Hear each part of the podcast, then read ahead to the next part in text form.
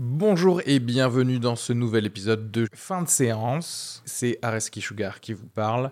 Pour vous dire que je suis en spectacle actuellement au théâtre Beau Saint-Martin à Paris. Donc si vous voulez venir voir une superbe heure de stand-up, n'hésitez pas à prendre vos places. Il reste des places pour les trois dernières représentations de la saison.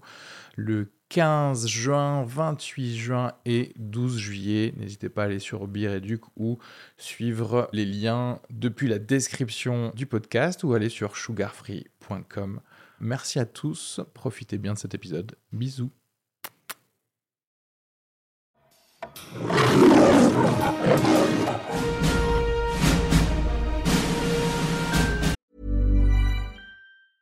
Hey, it's Danny Pellegrino from Everything Iconic.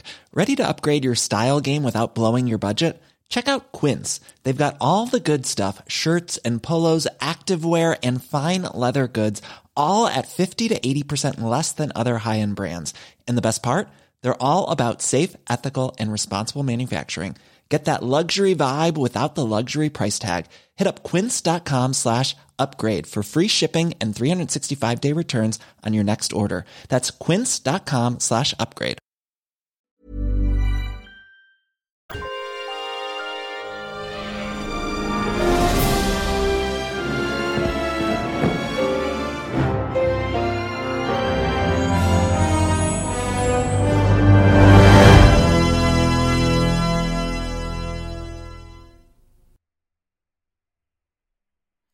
Fait, c'est pas du tout ce que je pensais que ce serait ce film. C'est juste. euh, J'allais presque dire un club de striptease normal, quoi.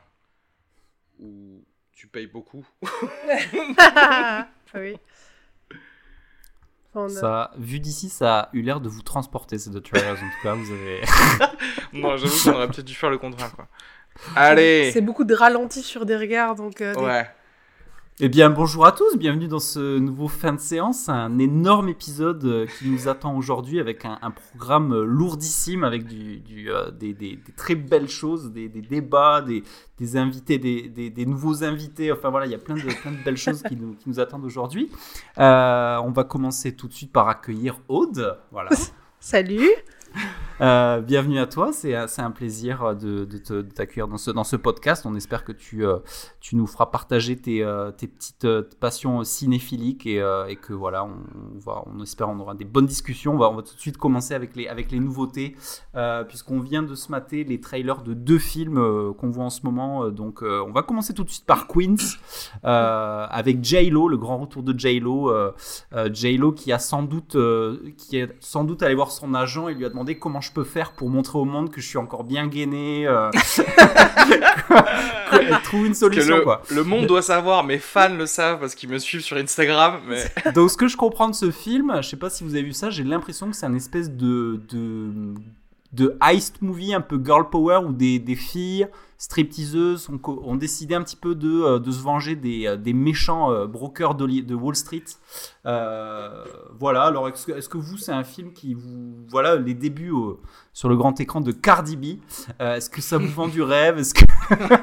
quand, Parce que quand pensé? ça de ouf, les débuts de Cardi B. Mais oui, mais alors moi je suis plus intéressée par les débuts de Lizzo. euh, Ah. parce que je suis un peu plus fan d'elle, mais, euh, mais oui, il y a un côté très empowering euh, de meufs euh, qui utilisent leur corps. Alors après, voilà, je, je m'attends pas à grand chose quand même. hein, Ouais. mais- Alors moi je en fait euh, des affiches parce qu'il y avait pas mal d'affiches de ce film à Paris dans les métros Ouais, et tout ouais. ça. Je, je pensais que ça allait être beaucoup plus justement heist et braquage que ça et, euh, et un peu plus fin. Et là en fait de ce que j'ai vu dans la bande annonce j'ai juste l'impression qu'elles surfacturent leur truc de striptease en fait. C'est ce qui me semble être un truc totalement normal de tout ce que j'entends des clubs de striptease où tu te dis ah là là j'ai dû payer 1000 euros la coupe de champagne ou je sais pas quoi. Enfin je du coup vendre ça comme un truc genre disruptif euh, de l'économie de Wall Street etc bah non en fait tu fais exactement ce qu'ils font Oui, ça, quoi elles font beaucoup boire, ensuite elles regrettent d'avoir peut-être trop fait boire, et elles-mêmes ne boivent pas beaucoup, et c'est un film sur l'alcoolisme en fait. Et puis, euh, je sais pas où elle a fait ses recherches sur Wall Street, mais je suis désolé, mais quand je vois les gars de Wall Street avec les cheveux gominés, j'ai l'impression d'être dans les années 80, quoi. Enfin, je, sais, je pense peu que ça ressemble plus du tout à ça, tu. Ouais, je- c'est vrai- ça, ça c'est vrai, c'est un peu dommage parce que on a ce, ce- ce- cette pensée-là qui qui, qui vient vraiment du film Wall Street, vraiment Oui, des ouais. années 80, où t'as l'impression de revoir euh, Charlie Sheen. euh, mais aujourd'hui, enfin, tu vois les, les preppy boys là, tu sais, tout le temps avec des, des bermudas, des choses comme ça, pas forcément. Je crois qu'ils sont en Bermuda maintenant tout le temps? non, maintenant, tu sais, euh, la mode chez les mecs de Wall Street, c'est d'avoir ce petit gilet doudoune.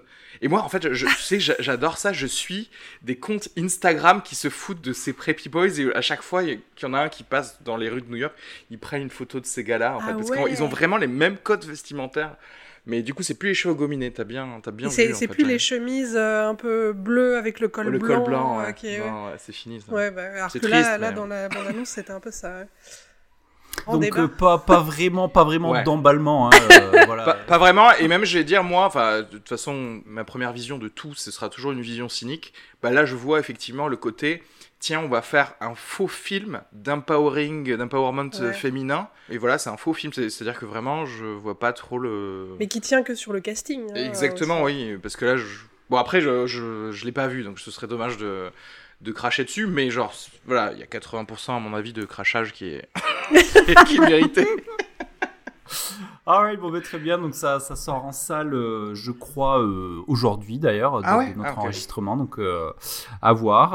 On va changer de registre puisque la deuxième bande-annonce du jour, c'était une suite que moi perso j'attends énormément, la suite de The Shining, Doctor Sleep. Donc du coup la, le roman suite, de- donc roman écrit aussi par Stephen King, hein, qui, est- Mhm. qui est adapté. euh, donc avec Ewan McGregor qui joue le petit garçon euh, qui Danny. joue Danny euh, du, du Shining 1 qui a grandi, qui revient un peu sur les lieux. Ils sont revenus dans le même hôtel sinistre euh, retourner ce, ce film-là. Euh, quelle euh, impression vous avez eue de cette bande-annonce? Alors moi, une déception immense. Énorme. Alors j'ai j'ai vu le film, je suis fan du film euh, Shining, j'ai pas lu le, le roman. Et l'ambiance du film euh, est pas du tout. Enfin, euh, là j'ai juste l'impression de voir un nouveau film sur un truc paranormal, Mm. avec exactement les mêmes ressorts habituels et avec juste la licence Shining dessus, euh, des petites images qui rappellent des souvenirs et. Et c'est ah ça me donne pas envie du tout. J'ai l'impression que ça va détruire mes souvenirs euh, Ouais, de- du, du premier. du premier qui a bercé mon enfance, je veux dire, parce Ouais. que j'ai une enfance normale. J'ai j'ai plus trop. J'ai lu et j'ai vu The Shining. J'ai plus trop de souvenirs du livre, par contre, parce que du coup, je sais pas si ce film-là va peut-être être plus proche forcément du livre que du film, tu vois. Tout ce que je vois de l'esthétique, pour le coup, Stephen Kingienne, c'était cette espèce de méchante avec son chapeau Ouais. haute forme. Il aime bien les espèces de sortes de méchants solitaires, hein, une dégaine un peu euh, contre-culture, tu, tu vois. Il y avait le mec de Le Fléau qui était comme ça aussi, mais bon, il y a que, mais comme tu dis, il y a que ça qui me fait penser à, à quelque chose de plus qu'un film d'horreur lambda euh, où on a juste mis un filtre euh, Oui. vert sombre. euh, Très voilà. mainstream en fait. Hein, ça Oui, l'air très. Voilà, mainstream. assez Ouais. mainstream. Après, voilà, Ouais. bon, Evan McGregor, je me, enfin, je me dis, euh, je sais pas, j'ai envie de baser le, ma, ma foi dans ce film sur lui et ses choix de scénario, mais je, je sais pas trop. Qu'est-ce que t'en penses, C'est assez paradoxal quand on voit la bande-annonce parce que malgré le fait qu'il soit retourné tourner dans cet hôtel, on a l'impression quand tu vois les images qu'il y a 14 filtres. euh, On, a- on- on dirait que c'est en 3D en fait. Il y a un truc bizarre Ouais. de, Mm. de suresthétisation, tu sais, dans les Ouais. couloirs là. Et j'ai un peu peur de ce, tu sais, de ce, ce côté, euh, le film mainstream dehors, un peu comme qu'on a vu les, les cimetières, etc. récemment, où tu as une espèce de, de, euh, de, de- de code couleur à respecter qui correspond Mm. à un produit euh, bien défini. Euh, moi, j'ai moi j'ai lu, j'ai relu récemment d'ailleurs le livre. Et euh, ce que je pense qui va être pas mal dans peut-être dans ce film-là, c'est qu'il y a un- il y a un gros côté fantastique à la base dans le livre qui est très peu exploité dans le film C'est vrai. parce que Kubrick a eu l'intelligence de savoir de connaître ses limites et de savoir que c'était pas possible Mm. des scènes qui euh, n'auraient certainement euh, rien donné ça aurait trop fait carton pâte tu vois et là euh, certainement dans ce film là on va voir cette trame d'histoire là avec peut-être beaucoup de fantastique quoi Ouais, avec la Donc technologie. les- voilà Mais d'ailleurs, la bande-annonce m'a fait me rappeler que le, ce qu'il appelle le Shining, et ça ressort dans plein d'autres de ses livres en fait. Ouais. Euh, il me semble, il me semble que même dans genre Dreamcatcher ou des trucs comme ça, il y avait cette espèce de, espèce de pouvoir. Non, je, je vous vous souvenez pas. Mais, euh, mais effectivement, ouais, je pense que ça peut être un de ces films où la technologie d'aujourd'hui permet. euh, d'exprimer le côté fantastique, ce qui pouvait pas être fait. Après, voilà, tu, tu vois, c'est comme dans, par exemple, Les Dents de la Mer, le, le côté que la technologie avait failli à Mm. Steven Spielberg et que du coup on ne montre pas le requin pendant très longtemps dans le film, c'est juste parce que la machine ne fonctionnait plus lors du tournage et que Mm. du coup tu te rends compte que bah, le fait de suggérer ou le fait de ne pas Oui, savoir ça, juste ça dans le apporte Shining. quelque ouais. chose d'énorme. Et effectivement, là, le premier film, euh, oui, c'était une question de moyens. Parce que c'est vrai que ça, on a l'impression que c'est beaucoup plus psychologique Ouais. ou que ça se passe dans sa tête. Ou que, enfin, alors que là, il y a vraiment un truc très, très surnaturel. Donc, qui, ouais, plus proche du bouquin que du, que du premier film. C'est vrai. Moi- Ok. Euh, C'est c'est vrai que c'est toujours pas mal, spécialement pour les films où tu sais pas, euh, tu sais si, si, si- si c'est de la folie, de l'onirique, un truc comme ça, Ouais. de pas trop changer l'esthétique entre les deux. Tu vois, c'est tout le truc de Inception. Tu vois, si le mec il avait mis un filtre à chaque fois qu'il était dans un rêve, Oui. ça, aurait été- ça aurait pas été bien, quoi, tu vois. Mais Mm. et c'est ça qui, est- qui était pas mal dans Shining aussi. Bon, ben voilà, on, on verra. En tout cas, bon. un poil plus enjoué que pour euh, Queen, tu vois. Ce Mais sera bon. la, la release, euh, release Halloween qui sera couplée, Ah ouais. puisqu'on a aussi euh, Zombieland 2 qui sort euh, le mercredi prochain pour Halloween. Donc ce sera, à mon avis, bah, un bon petit euh, double, double feature à faire euh, pour, euh, pour Halloween, certainement. Euh, ok, petit, petit segue vers, vers un petit buzz que j'ai vu qui m'a bien fait rire. Je sais pas si vous avez suivi, mais Martin Scorsese, donc dans, le, dans, dans l'am- dans l'ambiance du moment où il est en train de faire la promo de The Irishman, là, qu'on va bientôt pouvoir voir, a fait une sortie en disant que oui, Marvel était en train de péter le cinéma moderne et que Marvel n'était pas du cinéma. Du coup, euh, depuis d'autres acteurs, Jennifer Aniston euh, est venue, euh, venue mettre son petit grain de sel en, rajoutant que oui, effectivement, Marvel allait euh, détruire le, cinéma tel qu'on le connaît parce que c'était pas vraiment du cinéma. Donc, qu'en pensez-vous? Est-ce que vous êtes plutôt team Aniston ou team Iron Man? Est-ce que voilà, est-ce que pour vous Marvel c'est du cinéma ou pas? Est-ce que vous pensez que cette sortie est vraiment justifiée ou voilà Qu'en pensez-vous? Euh, mais alors, en tant, en tant que folle amoureuse de Robert Downey Jr., je serais Team Iron Man. euh, nécessairement. Mais ça- alors, si c'est pas du cinéma, c'est quoi? C'est un parc d'attractions, du coup? C'est. Ouais. Lui, il décrit euh, Scorsese, il me semble, parce qu'il me semble qu'il a refait un autre, euh, une autre interview pour préciser ce qu'il Mhm. disait. C'est en gros le cinéma dont le seul but est le divertissement pur, en fait. Ah bah, Ouais, c'est voilà. c'est Ouais. ça qu'il voulait dire quand il disait Marvel. Bon, après, je. Bah, je suis d'accord sur ce point, oui, c'est du gros, gros divertissement. T'y Ouais. vas pour, en te disant, mais comme, comme quand tu vas faire euh, le train de la mine, ou enfin, en disant, Ouais. je vais vivre une expérience juste pour m'amuser, je vais pas réfléchir plus que ça, je vais pleurer, je vais avec les derniers, c'était c'était ça, être à fond et tout, mais sans qu'il y ait aucune conséquence sur moi, ma psyché, ou euh, Oui, ça me fait clair. pas réfléchir au monde, ça c'est sûr. C'est clair, c'est pas en voyant Avengers Infinity War où tu vas te dire ouais mais je pense que je vis ma vie euh, de la mauvaise façon. Et euh, micro-message, quoi. Il y a besoin d'un peu tout de toute façon dans dans n'importe quel art. Ouais. Donc euh, moi euh, qui est du divertissement pur à côté d'autres films plus intéressants justement avec un message ou quelque chose, enfin un message ou en tout cas juste un discours plutôt plutôt qu'un message Oui. de, de l'auteur. je, je pense que ça se ça se complète aussi. Après. euh, ce que j'ai souvent dit d'ailleurs dans euh, les épisodes de, du- de, de fin de séance, allez les écouter sur les films Marvel, c'est que moi je trouve les films Marvel beaucoup plus télévisuels que effectivement un film euh, normal quoi. Euh, mais- euh, voire même d'ailleurs que les films d'ici où je trouve que c'est plus euh, du cinéma Mmh. euh, et que les films Marvel il y a ce côté même dans la narration c'est plus euh, fait comme une série en fait. Euh, donc, des- donc je suis un- déjà peut-être un peu d'accord, ne serait-ce que voilà dans cette forme-là, euh, parce que dit Scorsese. Et après, après, je- on- on est obligé de se sentir, un, de sentir un peu le gars un, un poil aigri. aussi mais en fait bon. Qu'on lui ait pas proposé de jouer Doctor Strange. tu sais. non mais le, le fait que euh, après je suis oui je, je, je le comprends le fait que bah, ça monopolise énormément de, de, de spectateurs c'est à dire que vraiment euh, euh, il y, a, il y a des millions des millions de gens qui vont voir que ces films et peut-être le mec se dit ah ouais mais du coup il y a plus de, assez de gens pour voir euh, mes films ou les autres films Oui. je, je, après, je sais pas, moi, de toute façon, je, euh, je pense vraiment que le, le cinéma nourrit le cinéma. Donc, euh, en vrai, euh, en vrai ne serait-ce que si une séance de Avengers c'est complet et que quelqu'un va voir un autre film, parce qu'il s'est déjà déplacé au cinéma, et ben tu vois, c'est déjà ça. Est-ce que Scorsese, est-ce que Scorsese, il s'est pas un petit peu trop euh, exposé sur le risque que euh, le CEO de Disney lui dise ah ouais bah ok bah ce que je te propose c'est de venir réaliser le prochain Marvel. Tu nous montres ce que c'est et faisant du cinéma, quoi. Tu vois, est-ce qu'il va pas être un peu coincé? Est-ce que c'était pas ça? Est-ce qu'il a pas en fait envie de réaliser un film de super-héros euh, pour euh, compléter sa filmographie? Ça serait beau, ça.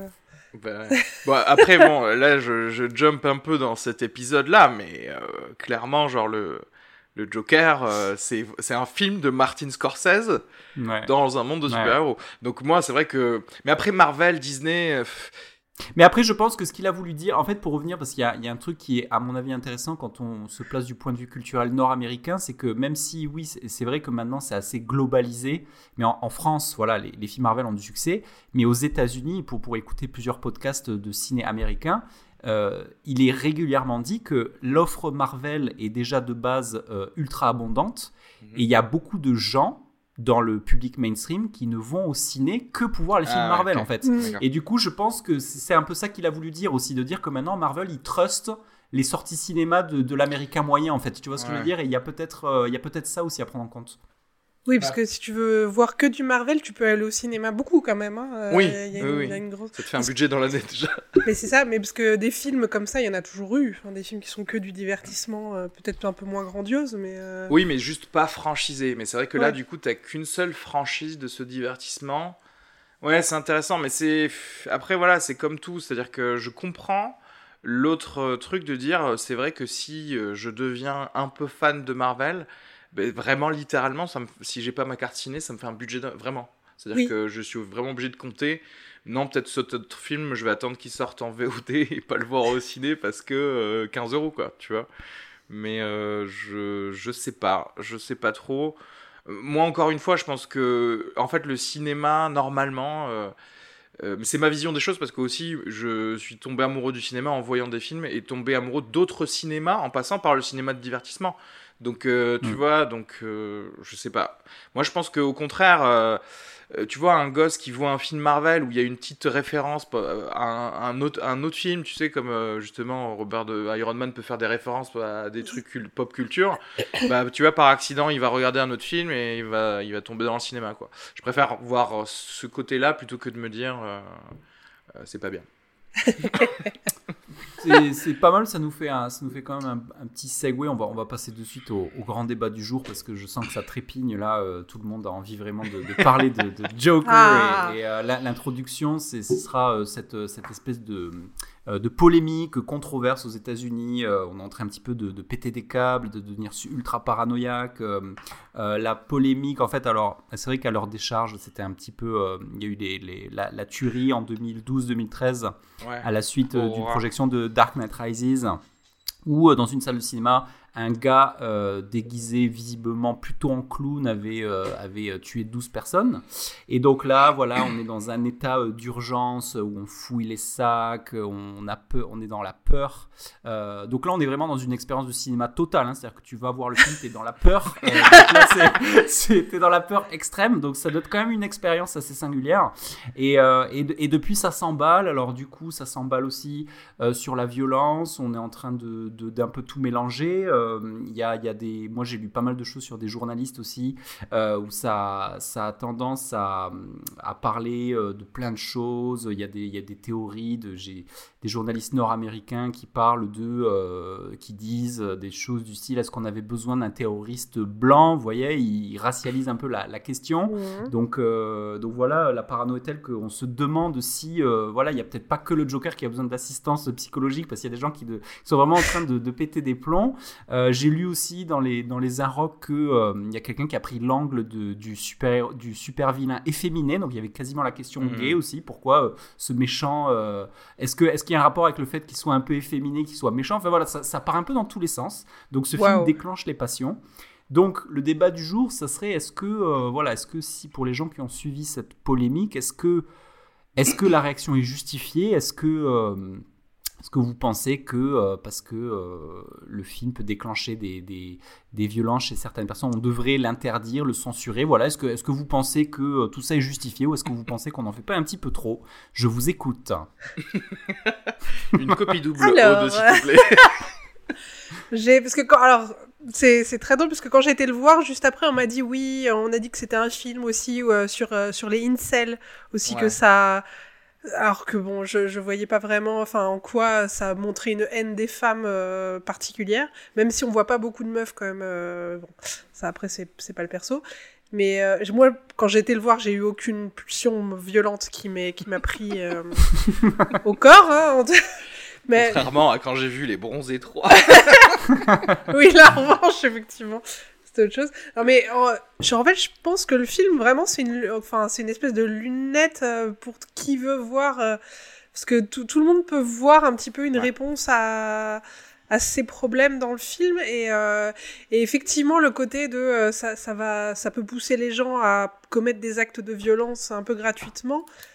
Alors, il y a- c'est vrai que dans le film, il y a quand même eu un côté de la violence est un peu glo- glorifié. euh, Il n'y a pas vraiment de morale dans le film aussi. Donc, En euh, sachant que ce que j'ai oublié de préciser, c'est que voilà, il y avait aussi l'aspect est-ce que euh, c'est le propos du film aussi? Parce qu'il y a ce débat de dire est-ce que c'est le est-ce que le film en lui-même, en tant que propos, en tant que voilà, est-ce que l'auteur du film est dans un message d'incitation à la violence, d'incitation à euh, voilà, il y avait cette nu- cette nuance là D'accord. aussi. Ah, là, c'est là, c'est autre chose. Euh, là, c'est autre chose. De manière générale, de toute façon, je crois que ça a été prouvé. Tout peut augmenter ta violence interne. Oui. C'est-à-dire, donc, oui, effectivement, un film aussi, mais euh, littéralement un facteur qui te dit pas bonjour aussi. Tu vois ce que je veux dire? Enfin, oui. bah, forcément, c'est tout ton environnement. Après, euh, on a, il me semble que voilà, ça a été plus ou moins prouvé que tout ce qui était euh, les jeux vidéo rendent violents, euh, les films rendent violents, c'est, enfin, c'est pas vrai quoi. Tu vois ce que je veux dire je, je regarde, j'ai regardé Robocop quand j'avais 11 ans, alors que je- j'avais pas le droit. J'ai, j'ai tué personne. Je suis pas allé à Détroit pour tuer des gens. et, et le tout, c'est effectivement d'avoir une grille de lecture. Mais voilà, après ça, c'est une question d'éducation et c'est, c'est par rapport à tout, à toutes les personnes. Là où par contre, ici le propos du film, c'est est-ce que, mais j'ai peur d'en dire trop en fait sur euh, sur, le sur le film. Euh, Est-ce que est-ce que tu crois que est-ce que toi tu penses tu, tu, tu estimes que toute toute ce toute cette agitation, tout cet énervement, ces gens qui s'élèvent pour euh, dire non, ne regardez pas ce film. Est-ce que tu, est-ce que pour toi c'est justifié tout ça? Ok, moi je vais te dire très simple, je connais des journalistes, il y a des journalistes, euh, ils, ils vont ils vont pas voir les films, ok? Ils n'aiment même pas le cinéma. Mm. Euh, et ils ont un papier à rendre pour lundi sur le film qui a eu un Lion d'Or. Donc si tu veux, euh, et ils doivent trouver un angle qui va bien avec les gens qui veulent une polémique parce qu'il y a des, des- je suis encore une fois mon regard cynique sur la vie parce qu'il y a des parce qu'il y a plus de clics quand il y a un truc cynique. Après, je dis pas que toutes les questions qui sont posées ne sont pas à poser, mais euh, de là à boycotter un film parce que quelqu'un a posé la question de euh, pourquoi les plus grands méchants dans les films sont efféminés ou des trucs comme ça, mais euh, en vrai, c'est c'est une question ce qui peut être intéressante en fait Ça, à fouiller, tu vois. Mais de à boycotter le film pour dire ouais, il y a trop de violence, euh, machin, non, c'est faux quoi. Genre, Ah, après, après tu as des articles. Enfin, je pense que c'est quand même intéressant d'avoir un corpus à côté d'un film qui t'explique certaines choses, ou, notamment et autour de la maladie mentale et autour Ouais. de la violence, par des gens qui, clairement, là, euh, quand les articles sont longs, tu sens Oui, qu'ils l'ont vu quand même, ouais. le film. Et, euh, et j'étais tombée tout à l'heure sur un article sur Slate qui parlait un peu de, de- aussi de l'obsession du réalisateur pour euh, la masculinité endommagée et sur, euh, sur la, la violence un petit peu, parce que dans tous les films qu'il a fait avant, t'as toujours un petit peu ce côté de d'homme qui essaie de se prouver homme Mm. euh, via la violence, via la, la misogynie. Alors soit c'est des comédies, soit, soit pas. Et, euh, et c'était assez intéressant de voir que là, là il, part, il prenait le prix d'en parler d'une manière très noire, enfin pas comique du tout, mais, mais effectivement d'une manière à montrer la violence, mais sans forcément y mettre de morale derrière aussi, Mm. parce qu'il y a un côté très gratuit. hein. Ouais. Enfin, un peu, alors on, on- on comprend le personnage, on comprend d'où il vient, on comprend euh, la construction, et là c'est assez génial, mais il y a, il y a Il y a vraiment le côté jouissif de C'est la là violence. où je te rejoins et, et je trouve ça d'autant plus intelligent et intéressant, c'est quand c'est à chaque spectateur d'apposer sa Voilà. vision en vrai. Euh, et moi j'aime, moi j'aime bien. Moi pour moi c'est ça le, l'art de manière générale. Oui. C'est tu vois un tableau et chacun y voit euh, son truc et comme tu dis, euh, c'est, genre ses problèmes actuels quoi, tu vois et ce, ce à quoi tu réfléchis en ce moment, tu dis putain ouais j'aime bien qu'il ait mis ça parce que ça, ça parle de ça. euh, Ouais, voilà. ça, et quelqu'un qui a un biais à la base et qui a déjà un petit peu cette envie de, de, de se venger de quelque chose va y voir une autorisation, euh, mais c'est, ça va pas arriver nulle part en tout cas. Et puis, et puis est-ce qu'on peut pas essayer de tous respirer un coup et, et se dire, c'est un petit peu la preuve aussi euh, que, euh, qu'on vit dans une époque euh, de, fragilité psychique extrême où Mm. franchement euh, les gars ceci est une fiction ça n'existe pas en fait voilà il faut aussi reposer le truc de dire Ouais. ceci est un objet on est dans la fiction et là on est en train de se dire et donc là il y a une prise au il y a une prise une espèce de porosité au réel qui est super grave en fait où il y a des gens qui disent le problème c'est que il y a le, le psycho de base il va il va penser que le film est en train de lui parler il va se dire ok. KO il faut y aller quoi Oui, Donc, mais là on est dans Son of Sam quoi. Le chien m'a parlé. voilà, ça pose la question aussi de, du rapport de l'art au réel en fait. Est-ce que l'art, l'art a le pouvoir de changer le, le monde réel, tu vois? Alors, ça, quoi. moi, je pense que oui. Je pense que le montrer des choses a le pouvoir de changer les gens. Même si, même si tu sais que c'est de la fiction, si on te montre beaucoup, beaucoup du- d'un type d'image, ça va Oui. forcément t'influencer. Si tu regardes pendant un mois que des films d'horreur, ça va pas très très bien aller dans ta. Tu vois ce que je veux dire? Si t'as pas assez l'habitude, forcément, un type d'image peut te. euh, je- Mais après, je pense que c'est vrai que ce que tu disais, euh, Jean-Yves, c'est assez important, c'est le côté genre, il faut savoir que derrière un film et chaque derrière chaque œuvre, il y a 200 personnes qui ont Mm. travaillé, euh, que c'est c'est ça a été crafté quoi. On se dise pas tiens, ça sort de nulle part, c'est- ah, c'est divin, c'est Dieu qui me l'a donné et qui me Ouais. parle et qui me dit Mm. non non non.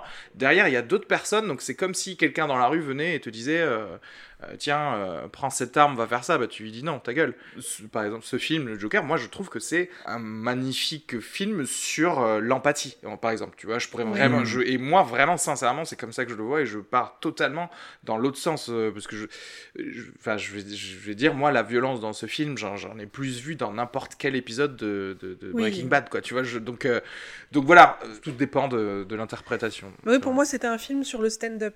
aussi. Et ça- aussi, aussi. Et comment on peut devenir fou si, tu, si on prend trop de bides Il y a, il y, a des- il y, a des- il y a des grosses rostas qui. Parce Ouais. que voilà, il y a évidemment, euh, on avait parlé de ça il y a euh, longtemps, peut-être 20, des, beaucoup d'années, quand il y a Tueur né de Oliver Stone qui était sorti, on avait ressorti Ouais. le même truc de dire est-ce que euh, c'est pas un vrai. appel à tuer des gens euh. Et alors, euh, la réponse aussi, de Oliver enfin. Stone à la polémique Joker est, et voilà, sans appel. Il dit lui, de toute façon, l'avenir c'est le meurtre. Donc, euh, ok. Donc, ok, on connaît la position d'Oliver Stone sur ce. Gars, le gars, en fait, je projette mon prochain film, je sais pas où, il arrive à tuer quelqu'un direct. En fait, il a pété un câble. Voilà, donc ça c'était le premier truc. Et je me rappelle, il y avait aussi. euh, Tarantino a souvent été emmerdé avec ça, tu sais, pour euh, Ouais. Le Mm. gars qui euh, pense, passe, passe 10 minutes à couper une oreille dans Réservoir Dogs, etc. etc. L'hyper-esthétisation de la violence. Et on lui avait posé cette question, on lui avait dit, mais est-ce que vous avez pas peur que. euh, voilà, il y a des gens, ils voient ce film et puis ils se disent, c'est plutôt cool de mettre un peu une bonne musique et d'aller couper des, des membres de. Voilà. Et lui, il avait dit. Il avait dit si il y a des gens qui font ça, ben le problème vient pas de mon film, mais le problème vient plutôt des gens qui font ça, tu vois. C'est-à-dire Mm. que faut pas aussi tout mélanger dans le sens où voilà, c'est malheureux de, enfin c'est c'est malheureux, mais aussi ça encourage en fait à, à aborder un objet artistique avec des voilà, il y a il y a un mode d'emploi en fait finalement. Ouais. Quand tu regardes ça et puis c'est il faut apprendre à il faut apprendre à, à l'utiliser en fait quoi, d'une certaine manière. Mais de toute façon, moi, je pense que les, les dangers vraiment du cinéma dans la société ou dans le psyché de, de quelqu'un, il, il passe plus par le discours que par une scène, en fait. C'est-à-dire qu'en en gros, Oui. quelqu'un qui dit « Ouais, non, mais cette scène, elle est violente, euh, vous pensez pas que blablabla », ta gueule, en fait. Non. Par, par contre, genre, qu'est-ce qu'on a fait au bon Dieu Tu vois? Ça c'est autre chose parce que en vrai c'est ça le pire en fait mettre une petit un petit bonbon autour d'un discours qui en fait va te faire penser ou te faire euh, continuer à ancrer des trucs euh, bah, de, bah, de racisme par exemple ou, de, ou, de, ou, de, ou de misogynie tu vois ou de, de choses comme ça. Ça je pense que c'est plus insidieux et c'est c'est un vrai danger. Moi j'ai à aucun moment mec euh, ma salle du, du, du Joker au MK2 où, où, où j'étais euh, il y avait que des geeks quoi. Tu vois ce que je veux dire? C'était genre euh, tu disais qui veut faire un podcast avec moi, il y a tout le monde qui levait la main, tu vois. C'est pas, c'est pas du tout des gens qui vont être violents envers, envers quiconque. Mais euh, donc voilà, bref, ouais, c'est- Oui, non, parce que ça, ça peut avoir un biais de confirmation pour des gens qui. euh, bah, euh, Qu'est-ce qu'on a fait au bon Dieu Des gens qui viennent déjà avec leurs petits clichés racistes se Exactement. disent Oh yeah, c'est drôle en plus, c'est complètement autorisé. Et quelqu'un qui va voir le Joker en se disant J'ai déjà envie de buter plein de gens, Ah, donc euh, franchement, mais euh, j'ose pas. Et là, il se dit Oh, ça a l'air cool quand même. j'ose pas. J'ose pas, je risque de déranger. C'est comme Il y, ça a une pour plein question de films. hein. il y a une question sous-jacente aussi qui est intéressante, c'est dans tout ça, il y a, il y a quelqu'un qui, qui, qui râle beaucoup en ce moment, c'est un certain euh, Jared Leto que tout le monde a oublié en fait. Puisque voilà, quand, quand Jared Leto a fait son Joker, ça n'a pas, euh, les gens ne sont pas inquiétés que- qu'il y ait des problèmes. Alors la question que je pose, c'est est-ce que les psychopathes sont sensibles à la qualité aussi? Est-ce que oui, c'est ça. Parce que voilà, pour, euh, pour la, la- Là, le gars est carrément passé aux oubliettes, quoi. Donc ça veut Ah, dire euh, qu'on a eu le truc de Heath Ledger, tu vois, et on, est, on a sauté directement à Joaquin Phoenix. Ah ben Jared Leto en mode j'écoute Avril Lavigne euh, jour et nuit euh, en Joker, moi, moi m'a de- pas donné envie de tuer des gens par exemple. Mais Ja- Jared Leto, est-ce qu'il est pas devenu un vrai euh, Joker en mode il a une secte maintenant? C'est ce que j'ai compris, Ah ouais? non? Il est Ah ouais? sur, sur une île. Ah, mais vous, vous savez pas ça? Sur une nuit, Genre, là. ouais, maintenant il va sur une île où genre tout le monde paye 5000 dollars ou quoi, tout le monde s'habille en blanc, et c'est les gros fans de 30 Seconds to Mars, son groupe, et de lui-même, quoi. Euh, Jared Leto en Scrud, il est en train de, de, de devenir euh, le maître d'une nation. Ah, mais extraordinaire. Et Loki, pe- euh, tout le monde n'est pas forcément au courant qu'il a un énorme pénis aussi. Et ça, c'est important à préciser. Aude, elle a des infos ultra spécifiques sur tous les. Mais c'est vrai que son Joker est passé, oui. Enfin, en même temps, son Joker était, était ridicule. Ben, en fait, je crois qu'en plus, il avait tourné euh, genre vraiment euh, facilement 30 minutes pour le Su- Suicide Squad et qu'au final, il apparaît que Ah oui, oui. 30 secondes, enfin, je sais pas, une minute quoi. Mais moi, je, moi, je détestais pas d'ailleurs, le- entre parenthèses, l'esth- l'esthétique de ce Joker-là. et Jared Leto, bon, il est, enfin, c'est un très bon acteur quoi. Enfin, moi, je, je- Oui, il a très bien joué dans d'autres films. Donc en vrai, c'est vrai que ça aurait pu faire un, un bon film Joker à, à part, mais bon, là, clairement, c'était pas. C'était pas le game, euh, c'était vraiment essayer de se sortir justement de la franchise moisie qu'il y avait euh, avec euh, ces derniers films qui étaient euh, plus que discutables de DC, et aussi d'aller dans une autre période. Donc là, clairement, on pouvait pas prendre un Jared Leto à, à 8 ans quoi, pour faire ce film. Donc, euh, voilà. Oui. Alright. Bon, est-ce que vous avez quelque chose à rajouter euh, Puisque je pense qu'on peut, on peut carrément plonger euh, direct dans le film. Parce que Mais là, le- côté- Areski, euh, il, trépi- il, est- Ouais. voilà, il a envie d'y aller, je le vois. Euh, est-ce qu'on y va pour. Mais moi, pour je, je suis sur le cul du côté féminité euh, du Joker et que ça, et qui est accusé d'avoir l'air trop féminin. Enfin, je vois, je vois ça. Ouais, mais euh, c'était un truc intéressant, c'était la façon de dire que les plus grands méchants euh, n'étaient pas... n'avaient pas cette vision classique de la masculinité, parce qu'en gros, on réservait ça plutôt pour les héros, tu vois. Et que du coup, tout Ah ce oui. qui était méchant, c'était forcément un truc à tendance euh, féminin et gay, quoi. Et, Et pourquoi Parce qu'il a souffert Parce qu'il est Non, pas, bah, c'est pas une brute euh, pour épaisse lui, pour, pour lui, mais aussi pour euh, en général dans le cinéma à Hollywood. Ouais. Et c'était intéressant de voir qu'effectivement, on réserve la masculinité et donc le côté bon à James Bond et le méchant, il est, il est toujours, un petit peu maniéré, un petit peu, tu vois, ou des choses comme ça. Et c'est intéressant de se dire, attends, est-ce qu'il n'y a pas quelque chose dessous sur comment t'écris les personnages et pourquoi les méchants sont pas. euh, Avec il y a un côté euh, peut-être euh, homophobe et misogyne d'écrire les. Ouais, d'écrire euh, ouais, d'écrire ça Et puis, sur. et ouais. puis, est-ce que, est-ce que les journalistes ont réellement vu le film? Parce que moi, quand je vois le film, euh, vu, la, vu, vu la relation qu'il a avec sa voisine, enfin, ça annule totalement euh, la théorie gay. Enfin, je veux dire, euh, tu vois ce que je veux dire? Donc, euh, le Ah mec, oui, le mec oui. est amoureux de sa voisine. Donc, pourquoi, le, Oui, pourquoi oui. partir dans un, dans Ouais. un angle Non, mais après, c'est dans son euh, comportement. Bon, après, dans de son- toute ouais. façon, comme je- Ah oui, proche tu veux de dire sa dans la, mère. la façon de, de se tenir, de Oui, s'asseoir, ouais, ouais, ouais. Ah ouais, ouais, ouais. Mais après, en vrai, c'est juste que. Alors là, attention, euh, minute euh, sociologie. C'est juste que, en fait, euh, quand t'as quelqu'un de, de brimé, donc il n'y a pas un ascendant, et comme les femmes ont été brimées pendant longtemps, en fait, c'est juste un comportement d'opprimé. C'est pas un comportement féminin, en fait. Donc voilà, en fait, je viens de hacker le- l'art- l'article, c'est fini. oui, peut- peut-être qu'il y a le côté, effectivement, vu qu'il est un peu brisé et qu'il il va pas avoir le. En règle générale, générale aucun des comportements qu'on attend d'un homme entre homme, guillemets ouais, voilà. normal et donc euh, peut-être un peu plus euh, sensuel euh, par moment pour certains méchants. Ouais. C'est waouh, c'est quand même cherché parce Mais- que il a, il a aucune, enfin pour moi il a, il a aucune sexualité dans le film, hein, même s'il aime sa voisine. Enfin c'est pas vraiment. euh, Ouais. Bon, on va en parler de toute façon. Bon, Oui. attends, euh, Oui, qui se passe voilà. Je- Bon, alors, bon, le Allez. Joker, déjà. Alors, ah oui, ah, voilà. euh, ah oui, ah, Ah, oh, ah, oh, ah, oh. Bon, Euh, est-ce qu'il vas-y, balance-nous yes. le, le, le plot synopsis et puis on y va sur le. Déjà, le titre c'est Joker. C'est pas le Joker, c'est Joker. Ok, Joker. Euh, sorti le 9 octobre 2019 de Todd Phillips avec euh, Joaquin Phoenix, Robert De Niro, Zazie Beetz entre autres, drame américain. Euh, le film film qui relate une histoire originale inédite sur grand écran se focalise sur la figure emblématique de l'ennemi juré de Batman. Il brosse le portrait d'Arthur Fleck, un homme sans concession méprisé par la société. Petite bande-annonce.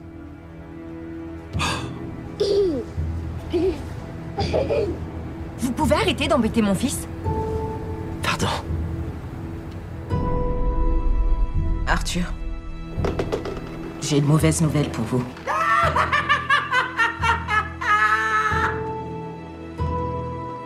C'est la dernière fois que nous nous voyons. Vous écoutez rien, hein? Vous faites que poser les mêmes questions chaque semaine. Ça va au travail? Avez-vous des idées noires en ce moment? Tout ce que j'ai, c'est des idées noires. Et à notre époque où tout le monde croit pouvoir faire mon boulot, écoutez un peu ce gars-là. Quand j'étais petit et que je disais que je voulais faire comique quand je serais grand, tout le monde riait de moi. Là, il n'y a plus personne qui rit maintenant. Ah, et ça, tu l'as dit, mon gars. Alors, qu'est-ce que vous avez pensé de Joker? Allez, Aude, à toi l'honneur. Eh ben alors, moi j'ai bien aimé. hein. Première réaction, j'ai bien aimé jusqu'à ce qu'on me dise Ah, mais attention, c'est ultra misogyne et machin. Alors je me dis Ah mon dieu, il y a beaucoup de choses que je n'ai pas vues dedans. Euh, non, j'ai- ouais, j'ai bien aimé le côté euh, parler enfin de, de, de la psyché du personnage. Euh, je, je, pendant longtemps, je m'expliquais pas vraiment qu'est-ce qu'il avait foutu dans, ce, dans, ce- dans cet asile psychiatrique. Et donc là, là, je me dis, il y a une vraie explication euh, psychiatrique à, à ces problèmes, que, euh, que ça le rend, effectivement, qu'on a de l'empathie pour lui et que ça le, le rend moins monstrueux. Et donc, quelque part, il, enfin, il fait clairement moins peur, même s'il fait quand même très peur. Euh, et ouais, non, je, je sais pas, c'était intéressant le fait de pas nommer ses maladies, euh, de qu'il arrive comme ça. Donc c'est quelque part pas de sa faute. Ce Ouais, c'est est vrai qu'on arrive en un peu en plein milieu de, tu vois, de, de quelqu'un qui, on, on le comprend, est traité depuis longtemps, ou des choses Oui, comme ça. C'est voilà. littéralement la première scène, là, pour le coup. On et qui fait spoil, quelque mais- chose en plus, tu vois. Donc, euh, qui fait quelque chose pour se traiter, mais qui, qui est complètement cassé par la société. Euh, et tout le côté stand-up aussi, j'ai kiffé. Ouais, parce que forcément, ça m'a rappelé mes pires bides. Ah. Ouais, j'ai vu le film avec deux potes stand-uppers et effectivement, il y a une lecture, alors qui va pas être différente ou quoi que ce soit, mais c'est vrai qu'il y, a y un truc qui te rapporte un petit truc en plus. Oui, oui, voilà. Parce qu'il y a aussi pas mal de stand-uppers qui jouent dans ce film, de stand-uppers américains qui sont assez connus et Mhm. à qui on a donné euh, quelques seconds rôles comme ça, donc c'est c'est assez drôle. Euh, Jean-Yves, tu. Alors, euh, mon avis euh, global du film, donc il est extrêmement positif, puisque j'ai, moi, j'ai carrément, je peux le dire, j'ai pris une claque et ça m'a, ça m'a fait du bien. La dernière fois que j'avais ressenti ça, c'était euh, pour un autre film avec le Joker, donc c'est un peu inquiétant pour moi, puisque moi, c'était pour, euh, c'était pour Heath Ledger avec Dark Knight. J'ai vraiment ce même feeling de, de, de ce personnage qui, qui est ultra, ultra fort et, et fait vraiment mal. Euh, pour moi, la performance de Joaquin Phoenix, elle est, elle est, elle est euh, d'une maîtrise mais exceptionnelle. C'est-à-dire que le gars est dans une euh, telle maîtrise de soi que je me demande, on, on a vraiment le sentiment, on se demande s'il n'est pas vraiment dans la folie. On se demande s'il n'y a pas son psychiatre prêt à intervenir euh, à tout moment pour euh, si voilà qu'il bascule pas. Tu vois, c'est ça en est à ce point-là. Euh, J'adore la, la façon avec laquelle le film va va chercher la noirceur de tous ces personnages dans les, dans les bas-fonds de New York à base de le leit- leitmotiv Batman à, base de nuit permanente, de rats géants, de super cats. Enfin, euh, ça c'était vraiment très très Mm. cool. Euh, comme tu disais, j'aime bien le, bah, le parti pris du film, et du coup, c'est ce qu'on avait eu dans, un, dans le dernier épisode sur le débat de euh, est-ce que les prequels et reboots c'est bien? Et là, pour le coup, c'est vrai que d'exploiter la, la genèse du personnage, c'est quand même assez intéressant, Mhm. il me semble. Et, euh, et, et c'est à mon avis pourquoi le, ce, ce film a autant dérangé, c'est qu'on n'a jamais été au, dans, une, dans, une- dans un réalisme aussi fort en fait par rapport au personnage, puisque tu sais. Avant, tu sais, le genre le Joker de Jack Nicholson, tu sais, il y a, y a- y a un côté un peu, un peu féerique, un peu Ca- distant, cartoon dès Ouais. le début, oui. Voilà. Ultra et là, et coloré. là, t'es- ultra- t'es vraiment, on est quasiment dans la, dans la, dans, tu peux carré, tu peux quasiment t'identifier au personnage. Il y a des, il y a de- voilà, il est, il est dans une telle euh, tristesse et, et tellement euh, réaliste quoi qu'il y, y a vraiment moyen de de, euh, bah, de, de plus s'identifier. C'est à mon avis pour ça que le film a, a autant déchaîné les passions, quoi, il me semble. Euh, J'adore la dynamique, donc oh, j'en parlerai plus sur spoiler, mais la, la, dynamique, les dynamiques changeantes que prend ce film. J'adore le, le, côté du, comme ce que vous disiez, avec le côté, le, fil rouge du stand-up, avec des passages euh, d'une gênance extrême, en fait. il y, a des, y a quelques scènes de, dans le monde du stand-up qui sont vraiment très très dures, je trouve, à vivre. Et certes, j'imagine pour vous, elles ont été euh, d'autant plus. Euh, nous, ça nous rappelle tous les soirs. Il y a quelqu'un qui se met au stand-up, on dit ah, c'est le nouveau qui va passer là. J'ai adoré aussi les, les, contrastes forts du film avec ce truc de. Et c'est un truc que j'en ai discuté euh, récemment et, et on m'a rappelé un, truc trop bien. C'est d'ailleurs euh, c'est euh, ce truc de l'art avec, tu sais, par exemple, il y a un truc que j'aime bien dans ce film, c'est le contraste permanent avec la, voilà, le côté sombre, le noir, avec par exemple cette petite lucarne avec le talk show de De Niro très bien mmh. polissé, etc. Et euh, il y a un truc qui est génial, c'est Oscar Wilde qui disait ça. Il disait avant les tableaux de Turner, j'avais pas remarqué le brouillard à Londres, tu vois. Mm. Et en fait, il y a un peu de ça dans ce film, c'est-à-dire que ce film, il a une, il a une capacité à te, à te montrer des choses à sa manière qui sont vraiment flagrantes, quoi. Et ça, c'est, j'ai vraiment trouvé ça très très fort. Mm. Euh, donc voilà. Et puis après, euh, dans le Peut-être dans le, le, petit truc que j'aurais à redire, c'est le côté euh, par rapport au propos du film qui est très fort par rapport au capitalisme, par rapport aux puissants, par rapport aux fleuves, etc. Où il y a peut-être une ironie dans le sens où au moment où on est en train de parler, le film est sans doute en train de passer la barre des 600 millions de dollars de recettes. et, donc du coup, est-ce qu'il n'y a pas... Jean-Yves, il aurait voulu que ce soit un four euh, commercial pour être vraiment euh, parfaitement en ligne avec ouais, donc moi ce que j'aurais aimé, c'est que Todd Phillips dise, ben voilà, moi je vais lâcher la moitié de mon, de mon cachet pour ouvrir un centre d'accueil psychologique. enfin tu vois, moi j'aurais... Ah ouais, là ça aurait été ouf quoi. Et là, si quand on discutera du propos du film, voilà, peut-être que est-ce qu'on peut pas se poser cette question-là de euh, mm. est-ce que parce qu'il y a des gens qui ont dit ça aussi, il y a des gens qui ont dit est-ce que c'est pas un film faussement cynique en fait, le cynisme sur le cynisme, tu vois? Ouais. C'est-à-dire que si si c'est le propos du film de dénoncer ça, tu vas jusqu'au bout du truc, quoi, tu vois, et t'es pas en mode euh, machine à pognon infernale, euh, voilà. Donc c'est peut-être le seul truc que j'ai à redire sur le sur le film. Après, sinon, voilà, son succès. C'est une grosse claque, c'est beaucoup de beaucoup d'émotions. Euh, et puis encore une fois, Joaquin Phoenix, il m'a il m'a vraiment il m'a éclaté la gueule. Quoi. Franchement, euh, c'est euh, exceptionnel. Moi, je moi je vais vous dire, c'est je l'ai trouvé magistral vraiment. Je me suis posé la question, est-ce que c'est pas mon film préféré, vraiment. Ah après l'avoir vu, c'est un film que j'attendais. C'est-à-dire que c'est pas parce que j'attendais le Joker, non, c'est parce que j'attendais un film qui parle de tout ce qui est dit dans ce film, c'est-à-dire de mes frustrations vis-à-vis de la société et vis-à-vis de l'individu et euh, du manque d'empathie des gens, mais aussi de comment intégrer les gens qui ne justement ne se sentent pas intégrés, quoi, tu vois. Mmh. Donc pour moi, il y avait tout ça et avec également le propos euh, anticapitaliste. Je vous le dis, c'est le seul film de gauche euh, qui existe à Hollywood. C'est le seul vrai film politique que j'ai vu depuis longtemps, hormis si on, si on va dans des trucs de français, euh, voilà, de, documentaires. donc tu penses, euh, tu penses, donc tu penses que lui, il a fait une, il aurait fait une Verhoeven quoi. Il aurait fait un Starship Trooper quoi, un peu. Tu vois ce que je veux dire Ah mais moi, je, je, considère même pas que c'est un Starship Trooper. Il y a zéro, enfin, je vois pas de super vilain en fait dans ce film. Je vois l'histoire de quelqu'un et qu'il se passe des choses euh, graves. Il prend un, tournant qui n'est pas forcément le meilleur, mais je ne vois pas un méchant, en fait, dans, ce film. Non. Sans, voilà, on va pas spoiler, on rentrera après dans, dans, dans, les détails de pourquoi. Et c'est pour ça aussi que c'est ultra intéressant. Je... Les, les, vilains, c'est eux, il n'y a que eux qui ont euh, un truc narratif intéressant à avoir, en fait. Pourquoi ces gens-là veulent changer le monde? Parce qu'en fait, il n'y a que les vilains qui veulent changer de monde. Les super-héros, ils veulent le status quo. Tout ce qu'ils font, c'est défendre un monde qui est merdique. Donc en fait, il y a que les méchants qui arrivent qui disent non non mais les gars, il faut tout changer ou un truc comme ça.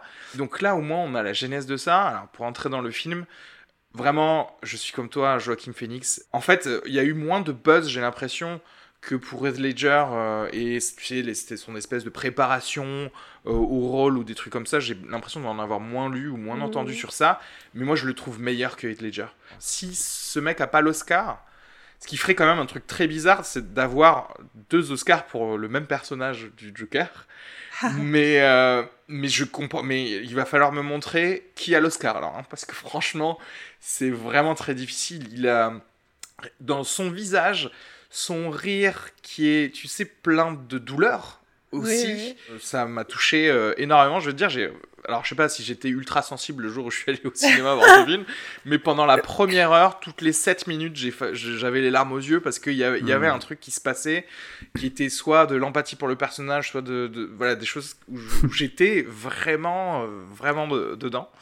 Euh, la musique est excellente. D'ailleurs, petit big up à la meuf.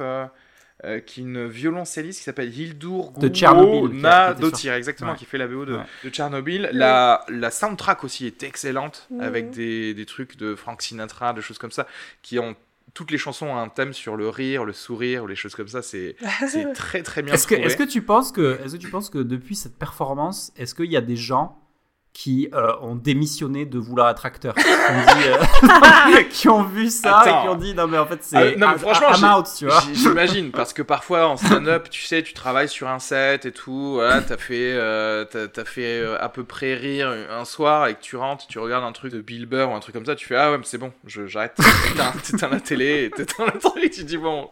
Ah à ce moment-là, tu regardes un épisode de Super Kid de Joaquin Phoenix quand il était gamin et tu te rends compte à quel point c'était nul à chier, Oui, et pas jouer. Et là, tu te dis, il y a toujours une marge de progression dans la vie. Putain, Aude, il faut toujours avoir une Aude sur soi pour te remonter le moral et te dire. Ah ouais, je suis là mais pour non. oui, voilà. je suis amour, euh, aimez, aimez-vous. euh.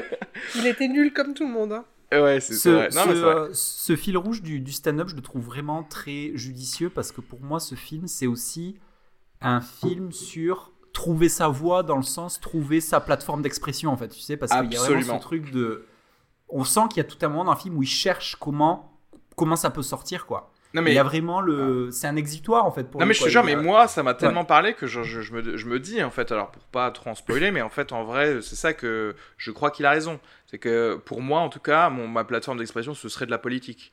De la politique comme il en fait lui. mais euh, non, non, mais vraiment c'est un film excellent et la mise en scène est ultra ultra maîtrisée. Ça aussi, je m'attendais pas à ce que Mm. ce soit le Non. mec de The Hangover qui Mais fasse ouais, ouais. un truc tellement intelligent et tellement joli aussi le film très beau mais aussi Et mais c'est marrant que tu parles de Hangover parce que c'est marrant tu parles de Hangover parce que oh, je l'écoutais très je sais plus qui mais c'était chez Rogan je crois quelqu'un justement qui parlait de Todd Phillips et qui disait que finalement Hangover les ce que les gens ont un peu raté c'est que c'est une comédie mais c'est super beau en fait tu sais la photo et tout Ouais. c'est un gars qui a la capacité vraiment à, à prendre un truc et à, et à amener un, un- un facteur beauté euh, assez ahurissant en plus quoi ouais Ouais, mais ça aussi, tu vois, c'est un peu la diff euh, bah, pour reprendre le truc télévisuel ou, ou cinéma. Et je trouve qu'il y a toujours un jeu des profondeurs, un truc euh, ultra bien maîtrisé dans ce film. Et un peu aussi, peut-être, dans The Hangover, où, euh, versus, tu sais, toutes les comédies, en général, tout est aplati. Tout est euh, toujours au premier plan, faut que ce soit bien éclairé, il faut qu'il y ait des trucs. Alors que dans The Hangover, effectivement, il y avait plus le côté, c'est un film normal. Il se trouve qu'il est juste très drôle. Un film normal, un film de cinéma, mais il se trouve qu'il est juste très drôle. Et c'est pareil là, dans ce film, il y a une intrication entre tragédie et comédie, mais qui est euh, vraiment tellement bien pensée, parce qu'en fait, à chaque fois, il y a une utilisation des décors et des choses pour faire passer une espèce de bouffonnerie qui serait ultra drôle dans un film, mais qui dans ce film-là, il y a, tu souris et tu t'en veux de sourire et... tu fais sans tu fais sans doute référence à une scène avec une, pe- une personne de petite taille à un moment dans un appartement aussi, aussi. Je pensais même pas à cette scène-là, mais il y a, il y a ça. Enfin, je sais pas si c'est du spoil, une scène où il regarde du stand-up en fait. Moi, j'ai l'impression dans cette scène qu'il veut mettre un miroir euh, sur la salle de cinéma. Où en fait, je sais pas si vous, vous avez remarqué, mais il y a- il y, a des rires à des moments différents Ah, dans la salle. Parce qu'en fait, il y a des rires nerveux. Et du coup, ça dépend du breaking point de chacun. De à quel moment ça, ça va rire. Et effectivement, il y a des rires en décalé dans, dans cette scène-là où lui il rit en décalé par rapport aux, aux autres. Bon, ce qui est un peu normal aussi chez les stand-uppers, parce qu'en général, tous les stand-uppers qui regardent du stand-up, on rit un peu en décalé par rapport au public, tu sais. Oui, mais pas lui. Hein. Oui, oui. Lui, c'est pas parce qu'il sait ce, qu'il va, Oui. ce que l'autre va dire. hein. Lui, c'est autre chose. Lui, c'est autre chose, mais, euh, mais voilà. Et donc, je trouvais qu'il y avait vraiment une réflexion à laquelle euh, tu m'aurais dit, Todd Phillips, non, en fait, je- je- j'aurais dit non. donc, comme quoi. euh, Est-ce que, est que pour vous, ça serait pas l'argument, euh, l'argument coup de poing, euh, l'argument terminal pour dire la psychothérapie doit être remboursée par la sécurité sociale? Ah, mais, Ah, mais totalement. oui. Ah, mais totalement. Ça parle Parce que très moi, bien j'ai des, la- des abandonnés. hein. La l'angle, je trouvais que l'angle, c'est-à-dire toutes les scènes où il est euh, chez sa psy, euh, j'ai trouvé ça vraiment génial. Et y a le, propos par rapport à ça est, génial, enfin vraiment très très intelligent quoi. Il y a ce, j'ai trouvé ça vraiment génial. Oui, bah oui, mais c'est vrai que c'est un grand truc sur. Enfin, il faut continuer à rembourser euh, et traiter les, malades. Enfin, parce qu'il est. À un moment donné, il est mais traité comme le sont énormément de malades euh, psychiatriques. Donc c'est. Moi, ça ça m'a pas mal touché, ça, aussi, Ouais. cet aspect-là. Et puis, et puis en plus, tu as ce truc aussi de qui, des- qui j'espère, enfin, chez, chez- en, en France, on n'est pas, on n'est pas dans. Enfin, tu me diras avec le, le- les, les- la, la gouvernance actuelle, peut-être pas, mais, non, mais en fait, aux États-Unis, il y a vraiment, je pense, que c'est vraiment un pays où il y a vraiment ce syndrome du, euh, tu sais. euh, laisser les faibles sur le bord de la route Bien et sûr. dégage quoi. Et là vraiment, vraiment dans ce film, tu as vraiment cette sensation là quoi d'un gars qui est vraiment une espèce de paria dans un caniveau et puis tu as, le, le milliardaire en haut de la tour d'ivoire quoi. Ouais. Tu as vraiment ce- cette impression euh, le- à ce niveau-là quoi. Et le placement du film euh, dans euh, le tout début des années 80, euh, ce qui rappelle le moment où euh, New York c'était le vrai coup de gorge, quoi, Oui, tu sais, où tout le monde disait qu'en gros, euh, tu traversais Central Park, euh, tu te faisais raqueter quatre fois et tu te prenais trois coups de poignard par trois personnes différentes. Ça ne fait que souligner ce truc-là, ce truc de les nantis cloisonnés et le reste un peu, voilà, dans les rues, avec les putes, les, le crack et tout ça, quoi. Donc. Donc euh, ouais, non, je trouve que c'était intelligent pour le coup de mettre ça à une autre période, même si en fait c'est le reflet parfait de, de toute ère, en fait, euh, parce qu'on on y voit le monde d'aujourd'hui aussi de- dedans. Bah, il- Michael Moore a d'ailleurs dit que c'était le miroir de la société américaine. Alors lui, euh, il a dû se régaler sur toute la question du contrôle des armes à feu, hein, parce que c'est très très présent dans le film. Euh, voilà, enfin, on, on en parlera dans la partie spoiler, mais euh, l'angle, l'angle du gun control dans ce film, il est, il est brillant, quoi. Parce Mm. que on te, notamment avec certaines scènes euh, du Joker avec son gun, quoi, où euh, tu vois, on te, on te montre bien par A plus B que le problème, il est plus dans le fait que il y a quelqu'un qui lui a littéralement jeté un gun dessus, dans la rue. Là, c'est, c'est plus là le, la nature, le- le- la source du problème est plus de ce côté-là que tu vois de euh, d'avoir un psycho euh, pour l'utiliser. Oui, c'est l'accès, Ah, c'est ouais. l'accès. Bah d'ailleurs, euh, c'est le vieux truc aussi, par exemple sur le, le- le suicide en fait. Tu vois le côté que bah voilà, à, à Toulouse, il y a zéro suicide dans le métro, bah, parce que c'est très simple, c'est fermé. En fait, tu vois.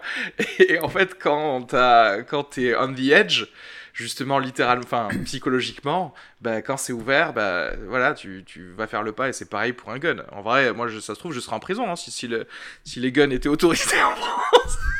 Le gars trop violent. Il y a des gens qui parlent pendant des séances de ciné. et ben, je peux vous dire, ça se serait tu tout de suite après. je sens trop qu'il y a des flics qui vont prendre tous ces extraits des podcasts à chaque fois que je dis ça pour dire bon bah c'est lui non? Est-ce que vous avez d'autres choses à rajouter avant qu'on passe en discussion spoiler? Ben, écoute, non, parce que je trépigne. euh. Il y a Euh, tellement de choses qu'on peut pas Bah, dire. Donne-nous ta note sur 5 miam parce que ça se joue en miam. En miam, c'est Burger Quiz, hein, en Oui. fait. Très bien. En 5... Ah euh, euh, Gna gna gna, 5, euh, je dirais un 4. C'est peut-être beaucoup, mais... Ouais, toi, 3,5. Allez, 3,5. Trois et demi, ok. Moi, je vais mettre euh, 4 vir- 4,5 et 4 tranches de bacon et 3 tranches d'oignon pour euh, vraiment venir, venir, venir chatouiller le 5, quoi. Tu vois, on est, on est vraiment à la limite du 5, quoi. Donc 4, 4,75, quoi. Euh, ben moi je mets le 5 miam, je mets le, ci- Oh, le 5 miam avec euh, Le 5 saute avec le milkshake en plus, la banque. avec le milkshake Oreo, avec tout, avec tout ce qu'il y a à mettre. Parce que voilà, je vous dis franchement, sécurité sociale, euh, gun control, film anti-riche, on est en train de parler d'un vrai film de gauche mais qui qui fait pas euh, qui est pas voilà comme on en parlait tout à l'heure dans les bandes annonces genre Queens en mode genre ouais on va aller contre les riches on va aller surfacturer. Euh, non Moi, mec, je mets un tu- 5 ouais. hein, moi, à Queen, c'est en direct. c'est là qu'en fait c'est trop bien. Mais non non là on n'est pas en train de- on est en train de changer le monde donc euh, oui moi j'ai 5 vraiment c'était c'était bah, j'ai envie de le revoir en fait vraiment immédiatement Ok, bah, très bien. Donc, euh, donc voilà un, un pur carton euh, qu'on vous, qu'on vous conseille euh, à tous très vite, même Je sais que moi j'irai aussi le, le, revoir certainement. Donc on va passer en discussion spoiler. Donc si vous n'avez pas vu le film, surtout n'écoutez pas, ne vous gâchez pas ce plaisir. Oui, oui, oui. Jumpez directement à la discussion El Camino. On voilà. va regarder le descriptif pour voilà. Le... Et si voilà, et si pour El Camino vous n'avez pas vu Breaking Bad, prenez un, un, mois de vacances et faites quelque chose. il y, a quelque chose à faire. Euh, donc on va passer tout de suite à donc discussion spoiler. Donc voilà, est-ce que donc on va balancer des trucs comme ça. moi j'ai envie de balancer un truc tout de suite. Ce, que, euh, ce qui me fait vraiment vibrer dans ce film, c'est que euh, Halo, euh, Thomas Wayne est le méchant dans le film. quoi. C'est-à-dire oui. que la dynamique est complètement inversée. Ouais. On a quelqu'un qui est vraiment arrogant, qui vraiment ouais. regarde les pauvres comme des sous-merdes, alors qu'on ouais. on était plutôt dans une dans un personnage qui était plutôt altruiste, philanthrope. Tu sais, à la base, c'est un peu le milliardaire mmh. qui veut tout, tout donner son totalement, totalement, Alors que là, on n'est pas vraiment dans cet esprit-là. Et du coup, moi, je balance ce truc sur la table tout de suite parce qu'on est en train de parler de, de, de, d'une suite. On est en train de parler de Robert Pattinson dans Batman. Est-ce que la solution, ça serait pas de tenter le coup un Batman ou pourquoi pas Batman serait peut-être le méchant Voilà, peut-être que pourquoi pas parce que en fait, moi, ah. je me suis dit que, étant donné que le Joker est quasiment le gentil, en fait, tu vois, il y a, y a c est, c est, ça, ça, change à ce point-là. Est-ce qu'on n'essaierait pas de tenter quelque chose avec justement euh, Bruce Wayne qui en fait est un espèce de gosse de riche qui veut un ouais. peu sauver les gens, quoi. Gosse tu de riche qui. Donc, qui euh... est... Mais en vrai, ah. Batman de manière générale, euh, sauf oui. dans quelques BD, c'est c'est c'est la droite. C'est un, un mec répressif il cherche pas à comprendre ni pourquoi ni comment. Après, bon, il reste quand même dans le je ne tue pas, mais voilà, mais derrière, il brise quand même des jambes, quoi. Tu vois, tu parles de Thomas Wayne, et en vrai, moi, ça m'a fait un peu de, de, mal, parce que moi, j'ai toujours beaucoup aimé Thomas Wayne, en fait. Dans, dans les BD, dans les films, genre, tu vois, le gars ultra geek, il aime le père qui meurt dans normalement la première page. non, mais parce qu'en vrai, l'histoire de Thomas Wayne, c'est effectivement un, euh, un gosse de, de très riche puisque là c'est une fortune familiale, normalement les Wayne, etc., mais qui choisit d'être médecin, d'être docteur. Donc en gros, qui vraiment prend pas mmh. le truc de euh, non, je vais devenir CEO comme tous mes euh, arrière-grands-parents, enfin, etc. Et en vrai, d'habitude, tu vois, il est toujours mis dans euh, celui qui donne les meilleurs conseils à Bruce quand il est petit, la personne qui te manque vraiment parce que euh, elle, ouais. est, elle est morte. Et du coup, de voir ce mec, au début, je lui donnais le bénéfice du doute en, se disant. Et d'ailleurs, en vrai, moi je, aussi, j'excuse quel comportement de bâtard que Thomas Wayne a. Parce qu'en vrai, moi, le premier geste de vrai. Enfin, premier geste de violence. Presque moi, en fait, je, je trouve que c'était pas le fait que le Joker tue les trois personnes qui littéralement l'attaquaient. Pour moi, ça pouvait être un peu de la légitime défense. Mais quand Thomas Wayne, dans les toilettes, lui donne un coup de poing, oui, ça, oui. ça, je, ça m'a, ouais, j'étais un peu, un, un poil choqué parce que je m'y attendais pas. Ouais. Mais, mais c'est aussi compréhensible parce que c'est un mec qui la veille est venu toucher ton fils oui, oui, chez toi. Donc en fait, si tu veux, c'est compréhensible. Après, c'est quand même et un film, en fait, encore une fois, du coup, sur le manque d'empathie, le manque de patience, en fait.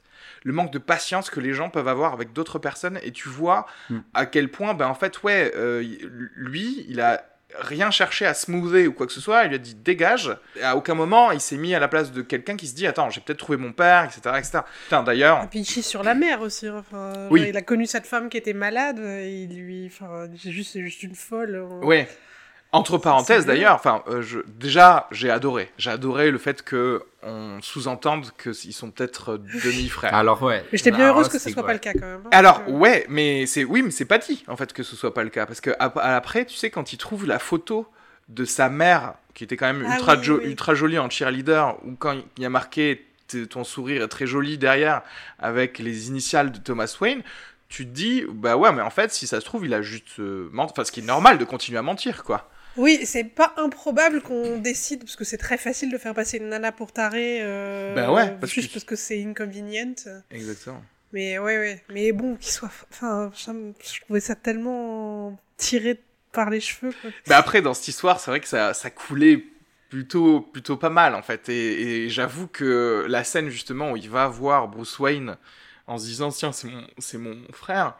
Ah, ça, oui. c'était, c'était fort quand même. C'était fort. Ah, oui, parce qu'il aurait euh, complètement breaké le, le, mystère Joker Batman. Donc, oui, ils sont, ils sont frères en fait, c'est tout quoi. C'est juste qu'il y en a, il a été ça. abandonné, c'est un fils illégitime en fait, tu vois. Ouais. Et ça aurait été un, ça aurait été un, un, un arc euh, super beau à explorer quoi. Mais moi, j'y, moi, j'y crois. Hein. Moi, je demande des tests ADN. Hein.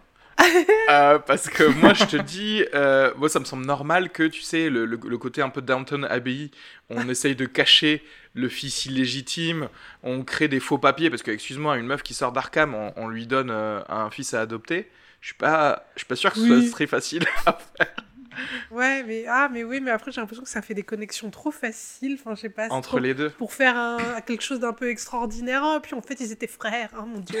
Enfin, je sais pas. Mais un côté. Moi, par exemple, Thomas Wayne, je le trouvais un petit peu caricatural, mais après, euh, il est aussi catu- caricatural que Trump, Ouais. par exemple.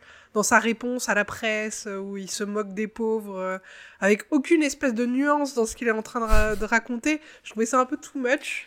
Ouais, et en fait, enfin, moi j'ai revu, moi, tu sais à qui ça m'a fait penser sans aller jusqu'à Trump, en fait, ça m'avait fait penser à ce qu'avait dit Emmanuel Macron dans le truc Ouais. de la gare, là, tu sais, quand il dit qu'il voyait un peu les losers ou je sais pas quoi. Oui, oui. Et là, le gars, il dit, ouais, je vois des clowns. Donc en, en vrai, euh, et encore lui, il se proposait en maire, mais c'est plus, j'allais dire, acceptable en mec du privé qui dit ça, qui veut devenir maire, que d'un président de la République.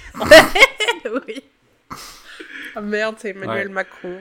Est-ce que tu crois pas qu'avec ce film, euh, on est, on est euh, là, il en- avec ce qui se passe en France, peut-être qu'on est dans la genèse d'un super vilain gilet jaune Ouais. tu vois Oh non, mais là c'est là. ça, c'est que en fait, c'est là où c'est. Moi, j'ai beaucoup, j'y ai beaucoup pensé pendant le film et je me suis dit, euh, il y a un recul parce que tu vois, il y a le, on est dans le, le New York des années 80 qui était complètement coupe-gorge, des Mm. années Reagan et tout.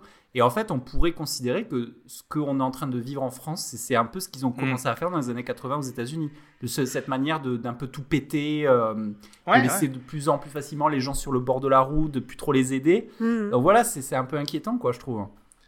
En fait, c'est un film aussi ultra démocrate parce que le Joker, pour le coup, il a été choisi par le peuple.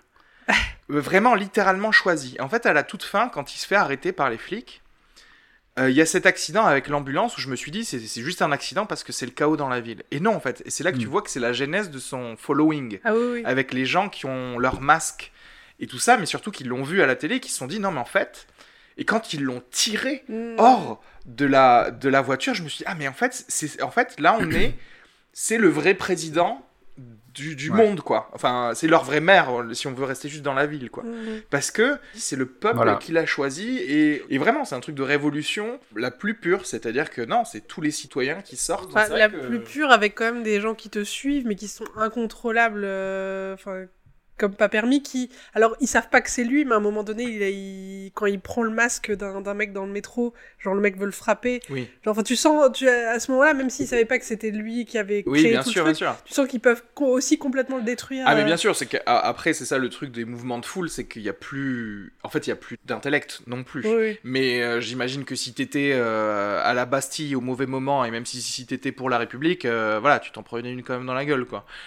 Oui, mais, du- mais mais voilà, mais je, et je trouve que c'est ultra. Enfin d'ailleurs cette scène, la scène où il le sort de la de la voiture, moi je trouvais que c'était ultra ultra puissant Oui, et que c'était ultra bien pensé quoi et que au final tu le mec quand il commence à danser sur le sur la voiture tu te dis mais ah, ça ouais j'ai compris comment du coup cette personne chose que je comprenais d'ailleurs jamais ni dans les BD ni dans tous les films comment ce gars-là pouvait avoir des des henchmen tu vois des, des bras droits etc parce que je me dis non enfin enfin, tu vois si je suis un gars qui veut juste de la thune je me dis non cette personne euh, je vois pas pourquoi j'écouterais ses Mm. ses ordres parce qu'à tout moment le mec se retourne et me tue. Alors que là, là je comprends. Je comprends le ras-le-bol du petit peuple et le fait que de, de se dire non, on change tout. euh. Mais c'est ça, parce qu'au début du film, je me disais comment ce mec finit par avoir euh, une armée derrière lui alors qu'il est tout seul, quoi. Enfin, il est tellement solitaire et abandonné de tous. Et il fallait une scène aussi puissante que celle-là où il est tiré Ouais. de l'ambulance pour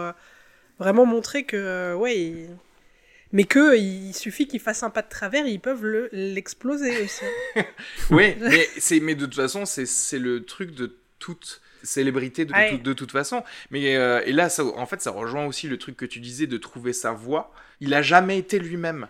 Et d'ailleurs, il y a une scène géniale et j'ai envie de mettre un parallèle avec le stand-up. Il y a une scène où il répète les mouvements qu'il faudrait faire quand il euh, passe le rideau du talk show. Et il le fait chez lui avec un rideau de douche. Donc déjà, tu vois, il y a cette espèce de truc aussi entre comédie euh, pathétique, etc. Et il répète les mouvements d'un acteur très connu qui, où il se repasse la cassette du talk show et il répète les mouvements comme ça pour être bien sûr d'avoir une bonne entrée, etc. Et mon esprit de stand-upper c'est- était en train de se dire parce que je le voyais, je le voyais stressé en fait. et mon esprit de stand-upper était en train de se dire non mais mec, ne copie pas quelqu'un, sois juste toi-même. Euh, Parce que quand tu seras toi-même, tu seras plus cool et le, le public sera plus avec toi, etc. etc. Chose avec la- laquelle euh, on se débat tous, de toute façon, plus ou Oui, c'est trouver certain- son clown. Exactement. Trouver son clown, mais Mais oui, lui, il a. Mais euh, il l'a un peu quand il, quand il fait sa blague de toc-toc après avoir dit à son faux public Vous voulez une blague? Ah oui, ah oui, je vais oui, faire. oui. Et qui sort le flingue, là, il, là, Oui. il, a, il a son clown quand il a le Exactement. flingue.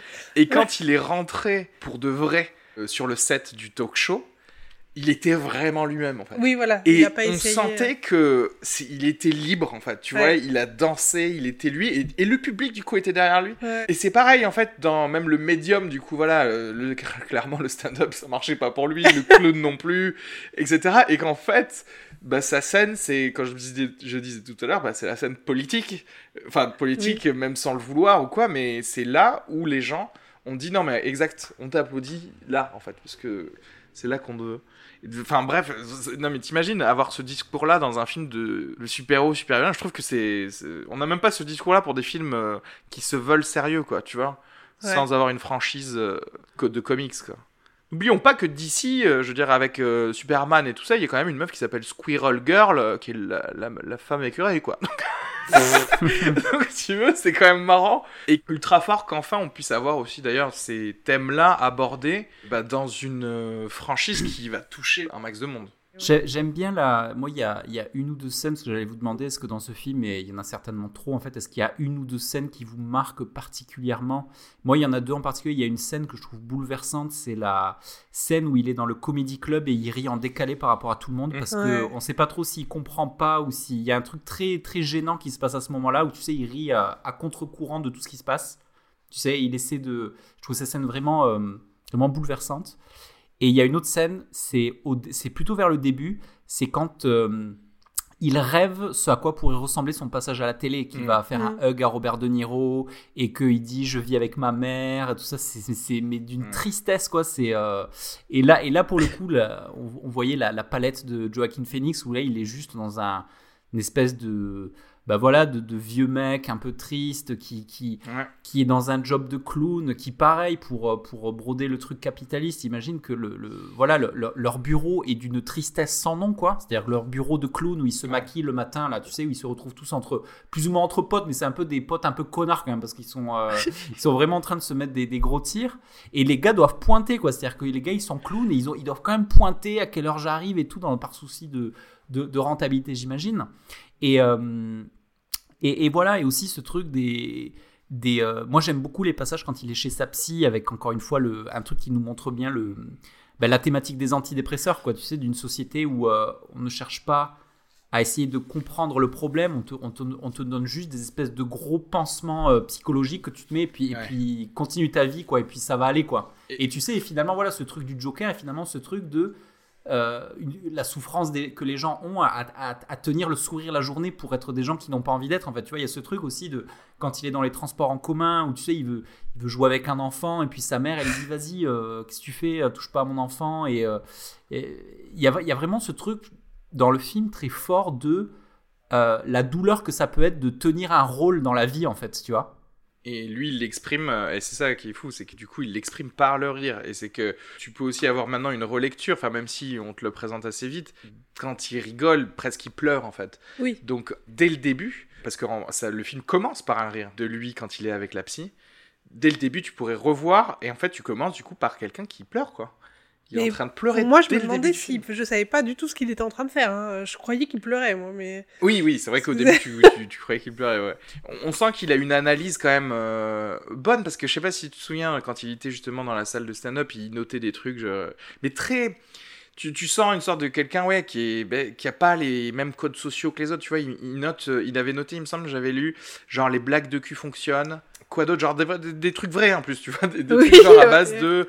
Il faut euh, maintenir le euh, regard, euh, oui, euh, euh, dire, ouais. maintenir, maintenir eye contact et tout ça, genre, tu vois, il y a ce côté où voilà, où il est pas, où il, il est pas con, c'est juste qu'il, voilà, il exprime ses trucs dif- différemment, quoi. Et- Ouais. Il y a ce, ce moment, ce moment où il essaie de sortir sa vanne et qu'il il part dans un fou rire, il n'arrive pas à s'en sortir. C'est d'une d'une gênance euh, extrême, quoi. C'est-à-dire que tu sais, tu. Enfin, moi, j'étais vraiment. Je disais, mais. euh, dans l'empathie totale de dire putain mais vas-y va sors là ta blague parce que c'est pas tu vois c'est tu, tu sens tu sens le, le décès sur scène en live quoi du gars qui est en train de mourir parce qu'il n'arrive pas à, à so- à sortir sa blague il y a, il y a une blague euh, qui est géniale et qui n'est pas dite qui est juste lue qui n'est pas qu'on peut pas traduire mais tu sais c'est euh, euh, I hope my death makes more sense Sense than than my my life life. avec sense Ouais. écrit comme des, des centimes génial quoi voilà Ah oui, oui. Et, il l'a- et Euh, tu vois, il l'a dit jamais, et c'est la blague qui est en gras dans son Oui. truc. Donc, euh, et on nous la montre d'ailleurs plusieurs fois, donc on veut que le spectateur la lise. Donc tu vois, encore une fois, c'est un film, ça, ça parle de ça en fait. Ça parle de, du capitalisme et de, du fait que ce qui compte, c'est l'argent plutôt que justement le bien-être de, de la personne. Mais même après, tu sais, quand on, on met un peu les flashbacks qu'il a avec sa mère, quand il lit le, le dossier psychiatrique de sa mère, et quand il la tue d'ailleurs, entre parenthèses, euh, et qui lui dit Je n'ai jamais été heureux qu'une seule seconde euh, dans ma vie, et que tu sais, tu, tu comprends qu'il a été plus ou moins attaché dans son radiateur, euh, Mhm. sur le radiateur et tout ça. Bah, en fait, tu te rends compte que justement, il a peut-être probablement développé ce rire-là, euh, réflexe ou je sais pas quoi. Parce que sa mère euh, faisait que lui répéter, tu... c'est un garçon joyeux, joyeux, et en fait non, enfin, je... Oui, il faut être joyeux. et c'est juste que non. C'est parce que t'as dit ça qu'il a commencé à rigoler. mais il a jamais été joyeux de sa vie. Et c'est encore plus. Ah, encore plus Mais, mais- touchant. et- mais son rire comme ça, c'est un, c'est un espèce de Gilles de la Tourette, un petit Oui, peu. c'est ça, euh, ouais, c'est- Bon alors, ce- ce- de ce que j'ai lu euh, ici et là, c'est que le, alors il y a apparemment trois rires différents qui ont été travaillés, qui sont en partie inspirés de, de rires pathologiques, hein, de gens qui sont vraiment dans un rire euh, de folie, quoi. Mm. Et euh, donc du coup, une fois de plus, ce- ce- en plus de, de, de valider des propos, des, euh, des discussions et tout, ce film euh, est aussi l'argument final pour annuler la version française des films pour toujours. Parce que je j'ose même pas imaginer la pression du gars qui a dû doubler le Joker en français. Je sais même pas. Je me demande, je me demande si, tu sais un peu comme ils font dans les, quand il y a des chansons dans des films, je me demande même s'ils n'ont pas été obligés de garder le rire original de quand ils rigolent. Je pense qu'ils ont été obligés parce que je vois pas. euh, Ah oui, oui, c'est. euh, J'imagine, j'imagine la, la, la perte du ratio de, de qualité doit être euh, énorme quoi sur une version française. Et, euh, et, et moi j'invite vraiment tout le monde. Je me suis régalé à aller voir parce que c'est complètement dans le, le prolongement du- du- d'une des thèses du film qui est euh, le- tout, tout, tout, lorsqu'on aborde les, les talk shows américains en fait avec le, le- le concept à la Jimmy Fallon, à la, à la Kimmel un peu où tu as un gars qui est de formation un humoriste Mhm. et qui va commencer son show avec des vannes. Mm. Donc tu sais, il y a cette vanne qui est trop bien de, de Niro qui dit euh, J'ai entendu qu'il y avait des, euh, des super rats, donc du coup il nous faudrait des super cats. Quoi. Ouais. du coup ça fait rire tout le monde, etc.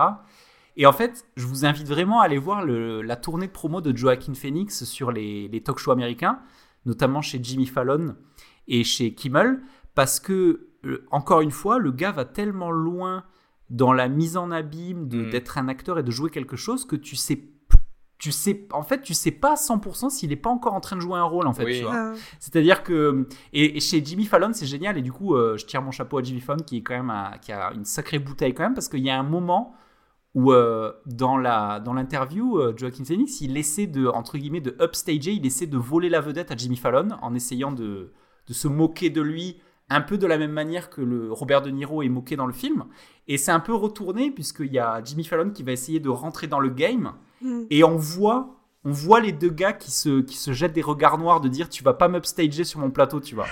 Et euh, donc je vous invite vraiment à aller voir chez Kimmel et chez Joaquin Ok. Phoenix et chez euh, Fallon la promo parce qu'il y a vraiment un prolongement assez fort et euh, il a une façon très marrante de critiquer le côté très, euh, très propre, très clean, de, tu sais, parce que dans, dans le film, à un moment, il y a De Niro, il va voir, euh, il va voir euh, le Joker dans sa loge. Il lui dit bon, euh, pas de, pas de grossièreté, on est, on est un show clean, tu vois. C'est-à-dire, euh, je sais plus qui disait ça. J'ai entendu un gars qui disait récemment que c'est le genre de show où t'arrives, on va te forcer à porter une cravate si t'en as pas. Tu sais, Oui, c'est oui. genre, euh, c'est très très très carré quoi. Et d'ailleurs, et voilà, et donc du coup, Joaquin Phoenix, il est, il est sur ses plateaux en vrai, il dit fuck toutes les trois phrases, et ils, ils sont obligés de le biper, tu vois.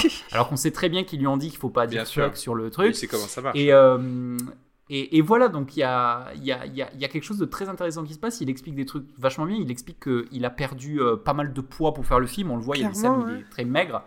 Et il dit que la perte de poids, le, le- la perte de poids donne une maîtrise de soi euh, stratosphérique en fait. C'est-à-dire qu'il a eu l'impression que le fait de maîtriser son corps comme ça, Oui. il était dans une posture de maîtrise psychique totale et que c'était ça qui lui permettait de, euh, de masteriser en- un, perso- Ouais. un personnage de, à ce point.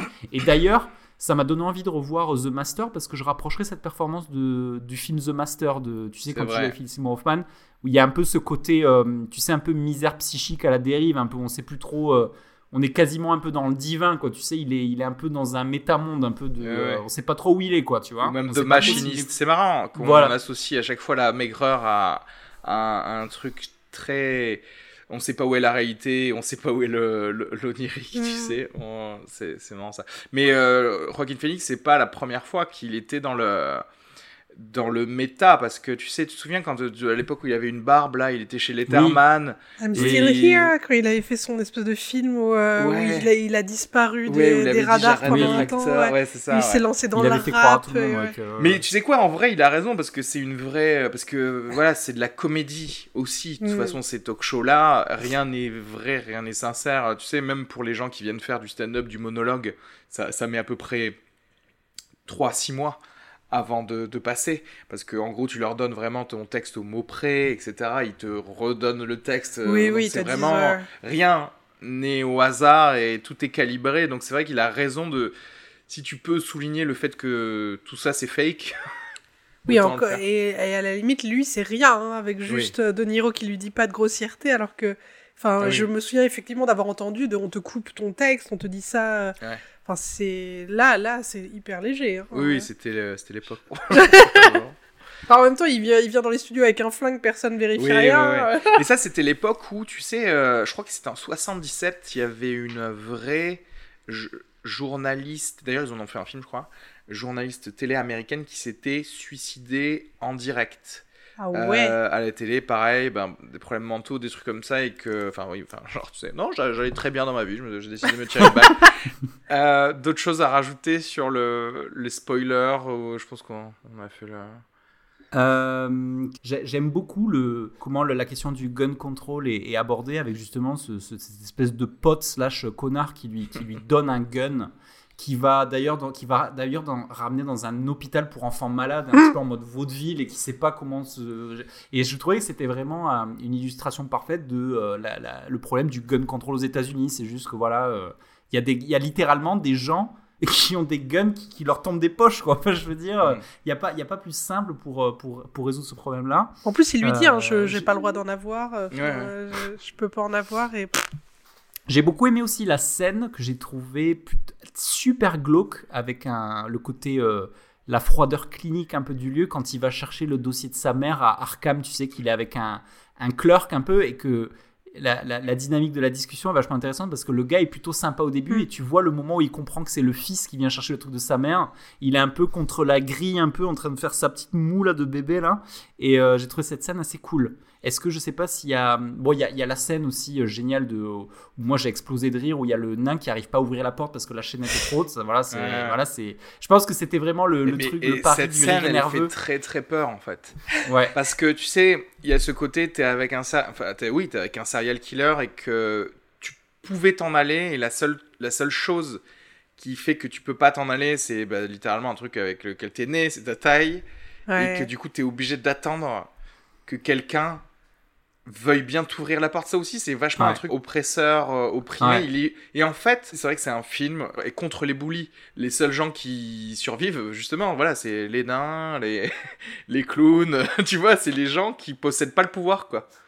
Et d'ailleurs, cette scène a vraiment. euh, c'est le clou final pour, euh, pour sceller le, le- le changement qui est apporté à ce personnage-là. C'est que normalement, tous les personnages qu'on a connus jusqu'ici du, du Joker, normalement, ce sont des, quand même des personnages qui sont quand même euh, dirigés par, le, par la non-logique et le chaos, en fait. Donc, Mhm. normalement, il aurait très bien pu le tuer C'est- aussi. Oui, le nain. exactement. Et le fait qu'il le- qu'il l'épargne, c'était ça qui, du coup, alimente certainement la controverse de dire c'est il est, il est un homme aussi, et tu vois. oui, oui.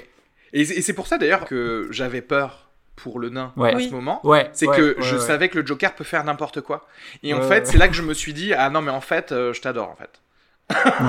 C'est Mais je ouais. dis- Mais c'est marrant que tu dis ça parce que moi j'avais l'impression effectivement qu'il s'est attaqué aux gens qui lui ont euh, fait du mal ou qui à un moment donné ont trahi, euh, mais que mais à la, la toute dernière scène où il Ah part euh, avec du, du sang, sang sous, sous euh, ses- ouais, sous eh les oui. semelles, donc où tu te dis peut-être il a tué sa médecin, mais elle lui a rien fait. Ouais, ouais, ouais. Mais là, là, on est dans autre chose. Là, là, là je pense qu'effectivement, il, de- il est devenu le vrai Joker. C'est Ouais, le gars, il faut juste pas l'enfermer. Enfin, il faut juste pas que tu sois associé avec la personne qui a les clés, en fait. Ouais, peut-être. ouais, Euh, Parce mais- que moi, ça m'a, choqué ce truc parce que je- Ah oui, oui, j'avais bah, l'impression qu'ils s'en prenaient que à ceux qui, plus ou moins directement, effectivement, lui faisaient du mal. Mais, Mais- ouais, elle, c'est très Je indirect. trouve que cette scène est pas mal pour te dire aussi, jusque-là, tu pouvais dire oui à la violence. Et après, tu, tu te dis, Mm. attends, mais il a tué une médecin, parce que la violence ne s'arrête plus. Du coup, moi, je trouve que c'est. Enfin, après, c'est ma lecture à moi et que je veux bien donner le- mon bénéfice du doute à Todd Phillips, mais c'est mais c'est ce que je, je vois en tout cas dans ça. C'est-à-dire C'est que vraiment, ça, dès que tu commences à faire ça.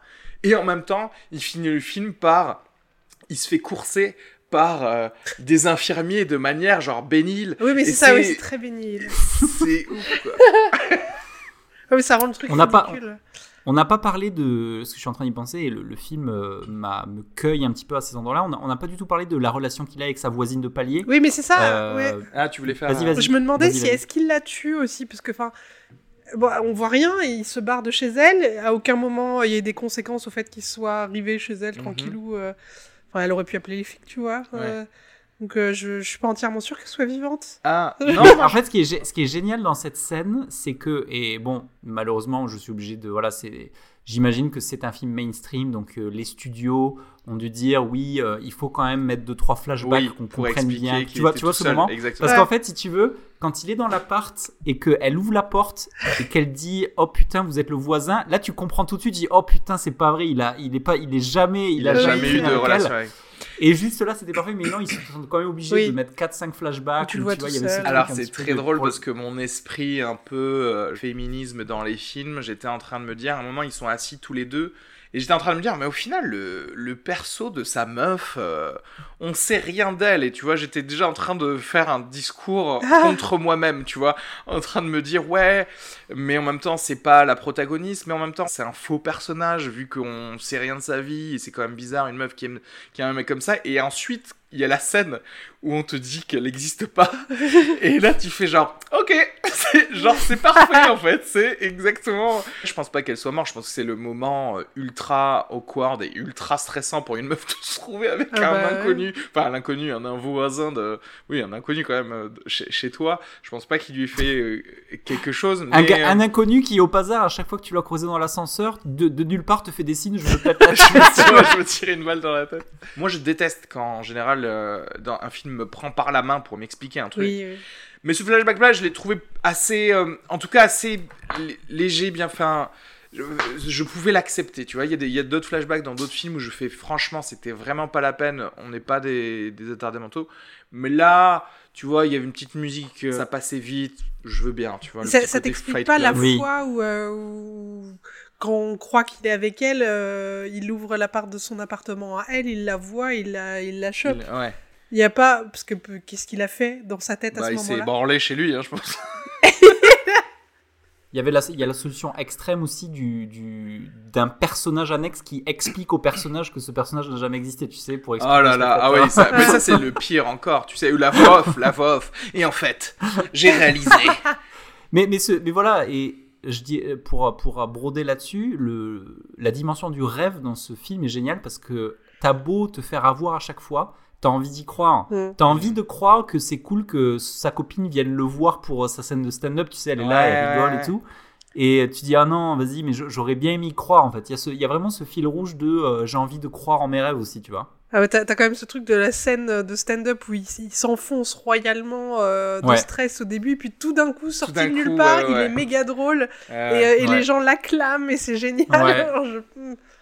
C'était très chelou, ça faisait tous les films où, où l'underdog commence à Ouais. exploser d'un coup. Est-ce que vous avez des choses à rajouter sur Joker Euh, juste pour, Alors juste pour conclure, est-ce que voilà donc est-ce que la question est-ce que Joaquin Phoenix prend la pole position à Heath Ledger dans le classement des meilleurs Jokers de tous les temps selon vous? Ouais, moi, Oui, moi, je, non. moi, je l'ai dit dès le début, oui. Clairement, oui. Ouais. Faudrait que je revoie Dark Knight au cas où, mais ouais, non. Moi, je pense oui aussi. euh. Ouais. Moi aussi, là, je suis d'accord. Je dirais en- dans le, le podium, pour moi, ce serait euh, Joaquin Phoenix, Heath Ledger et Jack Nicholson, quoi. Bah ouais, Voilà, ce ouais, serait le- exactement. le podium. Ok, bah très bien, c'était cool. Donc on- encore une fois, on vous encourage à, à voir ce film qui sera euh, certainement dans le, moi personnellement dans mon top 10 de l'année Oui. 2019. Il n'y a Ouais. pas, il y a pas à chier. Comme sûr. top 1, moi. Euh, Vous en avez compris. on va enchaîner, euh, on va enchaîner du coup. euh, on reste sur de, moi il me semble de, de la qualité, une belle semaine parce qu'avec euh, un, bon petit, euh, un bon petit euh, origine à Netflix cette semaine, El Camino, euh, un film Breaking Bad. Du coup, euh, on t'écoute du coup Areski pour le, le film synopsis. Yes, El Camino, un film Breaking Bad. C'est vrai que c'est bizarre d'avoir ça en sous-titre, mais voilà, il est sorti le 11 octobre, donc 2019, euh, sur Netflix, euh, réalisé par Vince Gilligan, qui est le créateur également de Breaking Bad, avec Aaron Paul, Jesse Plemons et Robert Forster. À la suite de sa tragique évasion, Jesse doit accepter son passé s'il veut se construire un avenir ou quelque chose qui y ressemble plus ou moins. Un film qui fait la suite au final donc de la série Breaking Bad, suivant les aventures de Jesse Pinkman, l'alcoolite de Walter White. Petite bande-annonce. Sur la moitié sud, dernière minute dans les normales saisonnières. Glaçante d'une scène de crime à plusieurs victimes. Tout a commencé quand des voisins ont signalé des centaines de coups de feu. Une fois sur place, la police d'Albuquerque a découvert les corps de neuf hommes, dont plusieurs criblés de nombreuses balles. Sidérant, c'est ainsi que les policiers, pourtant expérimentés, ont décrit le carnage. Une mitrailleuse télécommandée aurait a priori servi dans la tuerie.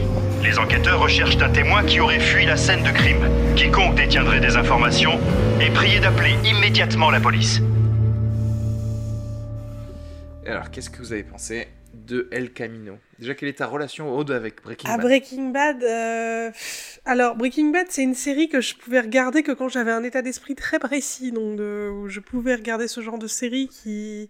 Je t'avoue que je suis pas une grande fan de Breaking Bad. Je sais que ça se fait pas de dire des choses comme ça, mais euh... de toute façon, ce genre de série, au bout d'un moment, je comprends plus qui est qui et, et je fais même plus aucun effort, donc. euh, Ah là là, moi qui pensais qu'on allait te réinviter dans fin de séance. Tout s'écroule Tu as fait voilà, une sur, la genre. sur la dernière ligne droite. Ah non, j'ai- j'étais à fond au début, puis après j'ai perdu le fil euh, complètement. Ok. Mais tu l'as regardé jusqu'à la fin quand même euh J'ai regardé jusqu'à la Ok, fin. oui, ouais. bon, tu sais. J'ai regardé jusqu'à la fin, mais c'est vrai qu'il y a sans doute des épisodes que j'ai regardé à moitié euh, Mhm. en faisant autre chose en même temps. Et, euh, et là, c'est vrai que c'était pas mal du coup euh, qu'au début de, du film sur Netflix, il y a un petit recap euh, Mhm. de Breaking Bad. Parce que... Et voilà sur la série, effectivement. Après, sur le film. Alors, je t'avoue que je, je, je sais pas, bon, il, est, il, est, il est sympa. J'ai c'est peut-être un petit un peu dispensable, je trouve, en fait. Ouais, ça fait du bien, ça. Enfin, ça fait du bien. Ça répond à certaines questions et euh, ça permet de, de, de sceller quelques, quelques interrogations, mais. euh, je sais pas, je sais pas, ça m'a pas rendu ouf. Alors peut-être parce que je l'ai pas vu au cinéma et que tout d'un coup, quand je regarde sur mon écran d'ordi, c'est tout est moins. Mais de toute façon, il, il est même pas Grandiose. sorti au cinéma. Enfin, peut-être aux États-Unis, peut-être Il est, dans il quelques est sorti salles. en salle aux États-Unis. Ah, ouais, Ouais. voilà, ouais. Mais, ouais. En plus de Netflix, hein, il y avait Oui, bien de sûr. double release. Ouais. Moi, je l'ai regardé sur mon, sur mon petit écran d'ordi et ça a forcément peut-être moins. Je me suis moins prise dedans. Mais euh, je sais pas, ouais. je- Ouais. Mais moi, je, je- moi, je t'avoue que j'ai. Alors bon, Breaking Bad, moi, je- je- je- j'aime beaucoup, mais j'ai pas du tout. Je suis pas du tout un de, une de ces personnes qui a, qui a re-regardé la série euh, Mm. depuis sa fin. euh, Je sais plus quand. C'était maintenant il y a quoi, trois ans? Plus Non, non, Ouais, plus, plus. beaucoup plus. En plus. Euh, Ouais. donc, Plus, plus. euh, et je et, et, euh, bon, on en reparlera, mais je, je sais que dans ce film notamment, il y a qui est, je pense compr- compréhensible un peu par des gens qui connaissent le principe de, enfin, de, de la série, mais je pense que ça a plus d'impact si tu as déjà vu toute la série. Mm. Mais je pense qu'en vrai, il y a beaucoup plus d'impact si, si tu es un fan. Parce Oui. que je sentais les endroits de, de ce film où on voulait me faire un clin d'œil et où moi, ma seule réponse à ça, c'était Ah ouais, parce qu'il y a un truc à propos de ça. Et Ouais. qu'il y avait probablement un personnage qui faisait ça, ouais, mais désolé, c'était il y a 10 ans, quoi. Donc je peux pas. euh, Je, peux- je vais pas dire, tu sais, le, le côté Ah ouais, il y, a- il y avait cet aquarium-là dans l'épisode 2 de la saison 3, et que du coup. Donc je pense que c'était vraiment du fan service. Moi, en fait, je l'ai trouvé, j'ai trouvé ça bien, mais j'ai trouvé que c'était un épisode, en fait. Déjà, de la série, j'ai pas spécialement trouvé que c'était un film à, Hmm. à part entière. En vrai, ça pouvait être un double épisode de la série. Et je suis aussi d'accord sur le fait de dire que c'est dispensable, c'est-à-dire que vraiment tout ce qui s'est passé euh, pour Jesse, c'est littéralement ce que je me suis imaginé lorsque j'ai vu le final de Breaking Bad quand il était dans la voiture. Je me suis dit, ben, il va se débrouiller pour retrouver le gars qui fait sortir les gens du pays, etc., etc., ou je sais pas. Et ensuite, il va probablement se passer des péripéties, mais euh, il va se passer ça pour, pour ce personnage-là. Enfin bref. Donc ça m'a pas du tout. euh, Voilà, enfin, j'ai passé un bon moment. euh, mais je considère pas du tout que qu'il y ait un, un statut particulier de film Breaking Bad Ouais. dans, dans ça. Moi, j'ai voilà, pour perso, c'était double épisode téléfilm, enfin c'est pareil quoi. Ouais, je suis d'accord. Et toi, Jean-Yves? Alors euh, moi c'est mitigé, donc déjà mon expérience de visionnage est excellente parce que la, je l'ai vu en 4K et la, la 4K est vraiment euh, super crisp quoi et c'est vraiment très très agréable et je retrouve le l'espèce de d'ambiance un peu de couleur saturée, un peu un peu pop de, de la série que j'avais que j'avais tant aimé. Euh, je dirais que objectivement par rapport à à- au nombre de bouses qu'il y a sur Netflix en termes de films Netflix, je dirais quand même il est au-dessus Ah oui. un peu en termes de Bien sûr, qualité bien sûr. de, pour un je te parle pour un Netflix original, tu vois. Je dirais que vraiment, il y a quand même un, un cran au-dessus de ce que j'ai l'habitude de voir sur Netflix en tant que film. Euh, je suis assez d'accord avec toi sur le côté un peu fan service, dans le sens où euh, euh, clairement, il y a des moments où je, où je, je retrouve des petites sensations cool de ah, c'est, j'ai- j'aime bien ce que tu fais dans cette scène parce qu'il y a des, il y a le, le twist de la scène me rappelle ce qui s'est tant passé dans tant d'épisodes et que j'avais tant aimé euh, en regardant cette série. Je pense à deux scènes en particulier qui sont vraiment très très bonnes. Euh, euh, en fait, en gros, voilà, moi je, pa- je passe plutôt un bon moment. Je sais pas, est-ce que ce film est utile ou pas euh, je- euh, Moi j'en- j'encourage vraiment. Après, il y a des trucs marrants, c'est j'encourage il y a, les gens à aller voir ce film. Il y a, il y a deux trucs. Il y a, il y a- déjà, il y a Aaron Paul chez euh, Jimmy Kimmel qui résume Breaking Bad en 2 minutes 30 chrono à base de Science Beach. C'est vraiment très très drôle, donc allez voir ça. Euh, Est-ce que en deux heures, voilà, enfin, j'ai bien aimé. Alors, il y a des personnages que j'aime bien revoir. Par exemple, j'aime bien voir ce personnage euh, qui est un peu une version éco plus de Matt Damon, tu sais, au début, qui a sa tête Ah oui. de, de poupin. Là, un Le peu, mec de Fargo, euh, le- de la série Fargo. J'aime bien ce personnage. Après, euh, les, les, les, personna- les personnages qu'on voit vers, plutôt vers la fin du film, je vois pas trop l'utilité. Euh, Mm. C'est-à-dire qu'il y a un moment dans le film, jusqu'à une certaine scène à base de Far West, un petit peu, si je puis dire ça comme ça, à partir de, à partir de cette scène-là, où finalement ça paraît logique qu'il n'y ait plus vraiment grand-chose à dire, puisque c'est une cavale, euh, on est dans un espèce de fan service qui, pour moi, euh, le film, il finit un peu comme un pff, bop, quoi, tu vois. Genre, euh, et je pense que soit, enfin, je sais pas. Alors pourquoi, pourquoi, ne- pourquoi ne pas faire à ce moment-là Pourquoi ne pas faire à ce moment-là clairement une saison 6 Breaking Bad et aller au bout du truc plutôt que de faire un truc qui est un peu dans l'entre-deux, tu vois Là, j'ai eu l'impression avec ce film qu'on était un peu dans l'entre-deux. Ouais. Mais voilà, c'est, mais voilà, c'était quand même un bon film et euh, et, euh, et je le conseillerais à tout fan de Breaking Bad encore une fois Oui. parce que euh, par rapport à l'offre Netflix, c'est quand même au-dessus de de ce qu'on voit d'habitude sur Netflix. Ouais. Voilà. Donc euh, pour euh, en tant que note, je mettrais un bon euh, un bon 3 sur 5 quoi, voilà parce que c'est un bon un bon petit film et mais ça mais mais du coup, j'aurais tendance à dire que c'est pas c'est pas regardable si tu connais pas la série. Donc c'est Ouais, pas un produit sûr. rajouté. C'est pas c'est pas un produit indépendant, tu vois. Bien sûr, bien sûr. Donc euh, bon, bon petit film, bon, bon fan service agréable, mais sans plus quoi. Ouais. Hmm. C'est pour ça le sous-titre un film Breaking Bad Oui, est très que- important. hein. c'est ça. À une petite note, bah alors en tant que non fan de Breaking Bad, même si euh, j'apprécie la série et ne, ne me faites pas de mal. Euh, je- alors là, je, je... Un, deux. Deux. Boum On sent, on sent qu'elle est sévère quand même. euh, Un peu, Aude, un peu. Ouais, non, ouais. mais moi je dirais 3, 3,5 parce que, en, en gros, en général, voilà, 7 sur 10, c'est la note que je mets sur les films IMDB qui sont des bons films, voilà, mais qui ont rien révolutionné, tu, tu vois. Mais non, non, mais encore une fois, j'ai passé un bon moment là sur mon canapé. Mm. Effectivement, il y a le côté facilité. C'est vrai que voilà, si vous avez vu Breaking Bad et que forcément, enfin pas forcément, mais vous avez Netflix parce que vous avez des codes de papa, maman ou de votre sœur, comme ça. C'est vrai que voilà, vous êtes sûr d'avoir une bonne heure 30 d'un truc, franchement, pour le coup, bien fait, bien joué. Euh, Deux heures, hein, c'est deux, deux heures, heures, ouais, ouais. bon, bon, deux heures. Deux tu vois, heures, j'ai- même pas eu le temps passer parce que vraiment, pour le coup, j'ai- encore une fois, voilà, c'était un truc bien, c'est-à-dire que même quelqu'un qui connaît pas vraiment la série, qui va le regarder a- avec toi, c'est quand même un petit petit thriller, petit truc, de, enfin, il se Mm. passe des choses intéressantes, donc euh, donc euh, ça, ça se regarde quoi, ça se regarde totalement, voilà. Des choses à dire euh, peut-être en spoiler, on annonce Allez, ouais. quelques, quelques mini, mini discussions spoiler? Yes, Allez. une discussion spoiler sur El Camino. Enfin, je pense que ça va être assez, assez rapide. Euh, J'ai peur d'avoir un peu spoilé du coup en disant tout à l'heure. Euh, il va retrouver le gars qui le fait sortir du pays, mais bon, enfin, de toute façon, il veut se. C'est veut relativement se tirer simple, de là. hein, le Ouais. film au final. Ouais, c'est vrai que c'est pas non plus. Tu vois, ce qui me fait dire, en tout cas, voilà, ça va juste souligner mon propos de ultra fan service. C'est le, voilà, la lettre qu'il donne à la fin au mec, Ouais. au, au smuggler là. euh, et la, la lettre, elle est adressée au fils de la meuf avec qui il était sorti, euh, je sais pas quoi, la saison 4. Meuf dont je, en vrai, je me souviens même pas. C'est c'est- parce que c'est même pas Kristen Ritter, c'est une autre meuf. Euh, ça, je veux dire, c'est pas euh, Jessica Jones là, c'est Ouais. celle qui est morte euh, dans son vomi, c'est l'autre, meuf encore. Et je, franchement, je ne me souviens pas de son visage. Euh, donc déjà, voilà. Euh, et il écrit un truc à son fils. Donc tu vois, même là, il faut être un ultra fan Oui. pour se rappeler du nom de la meuf, du nom du fils de la meuf. C'est-à-dire qu'il aurait marqué Skylar White Oui. sur le truc. Là, oui. Là, ok. J'ai pas besoin d'être un super fan pour me dire tiens, il a peut-être écrit une, une lettre, pour faire euh, se réconcilier la famille de Walter White avec lui. Mhm. euh, Cla- clairement, la, la, scè- la scène avec euh, Walter White, elle est inutile, quoi. Ah oui. Enfin, le- il, il mange, il parle, il y a, il y a une, il y a une discussion vite fait de oui, euh, t'aurais, pu faire des études. Enfin, c'est, nul, quoi. Enfin, euh, euh, de toute façon, voilà, à partir du moment, je te dis tout à l'heure, donc il, il part en, il part en cavale.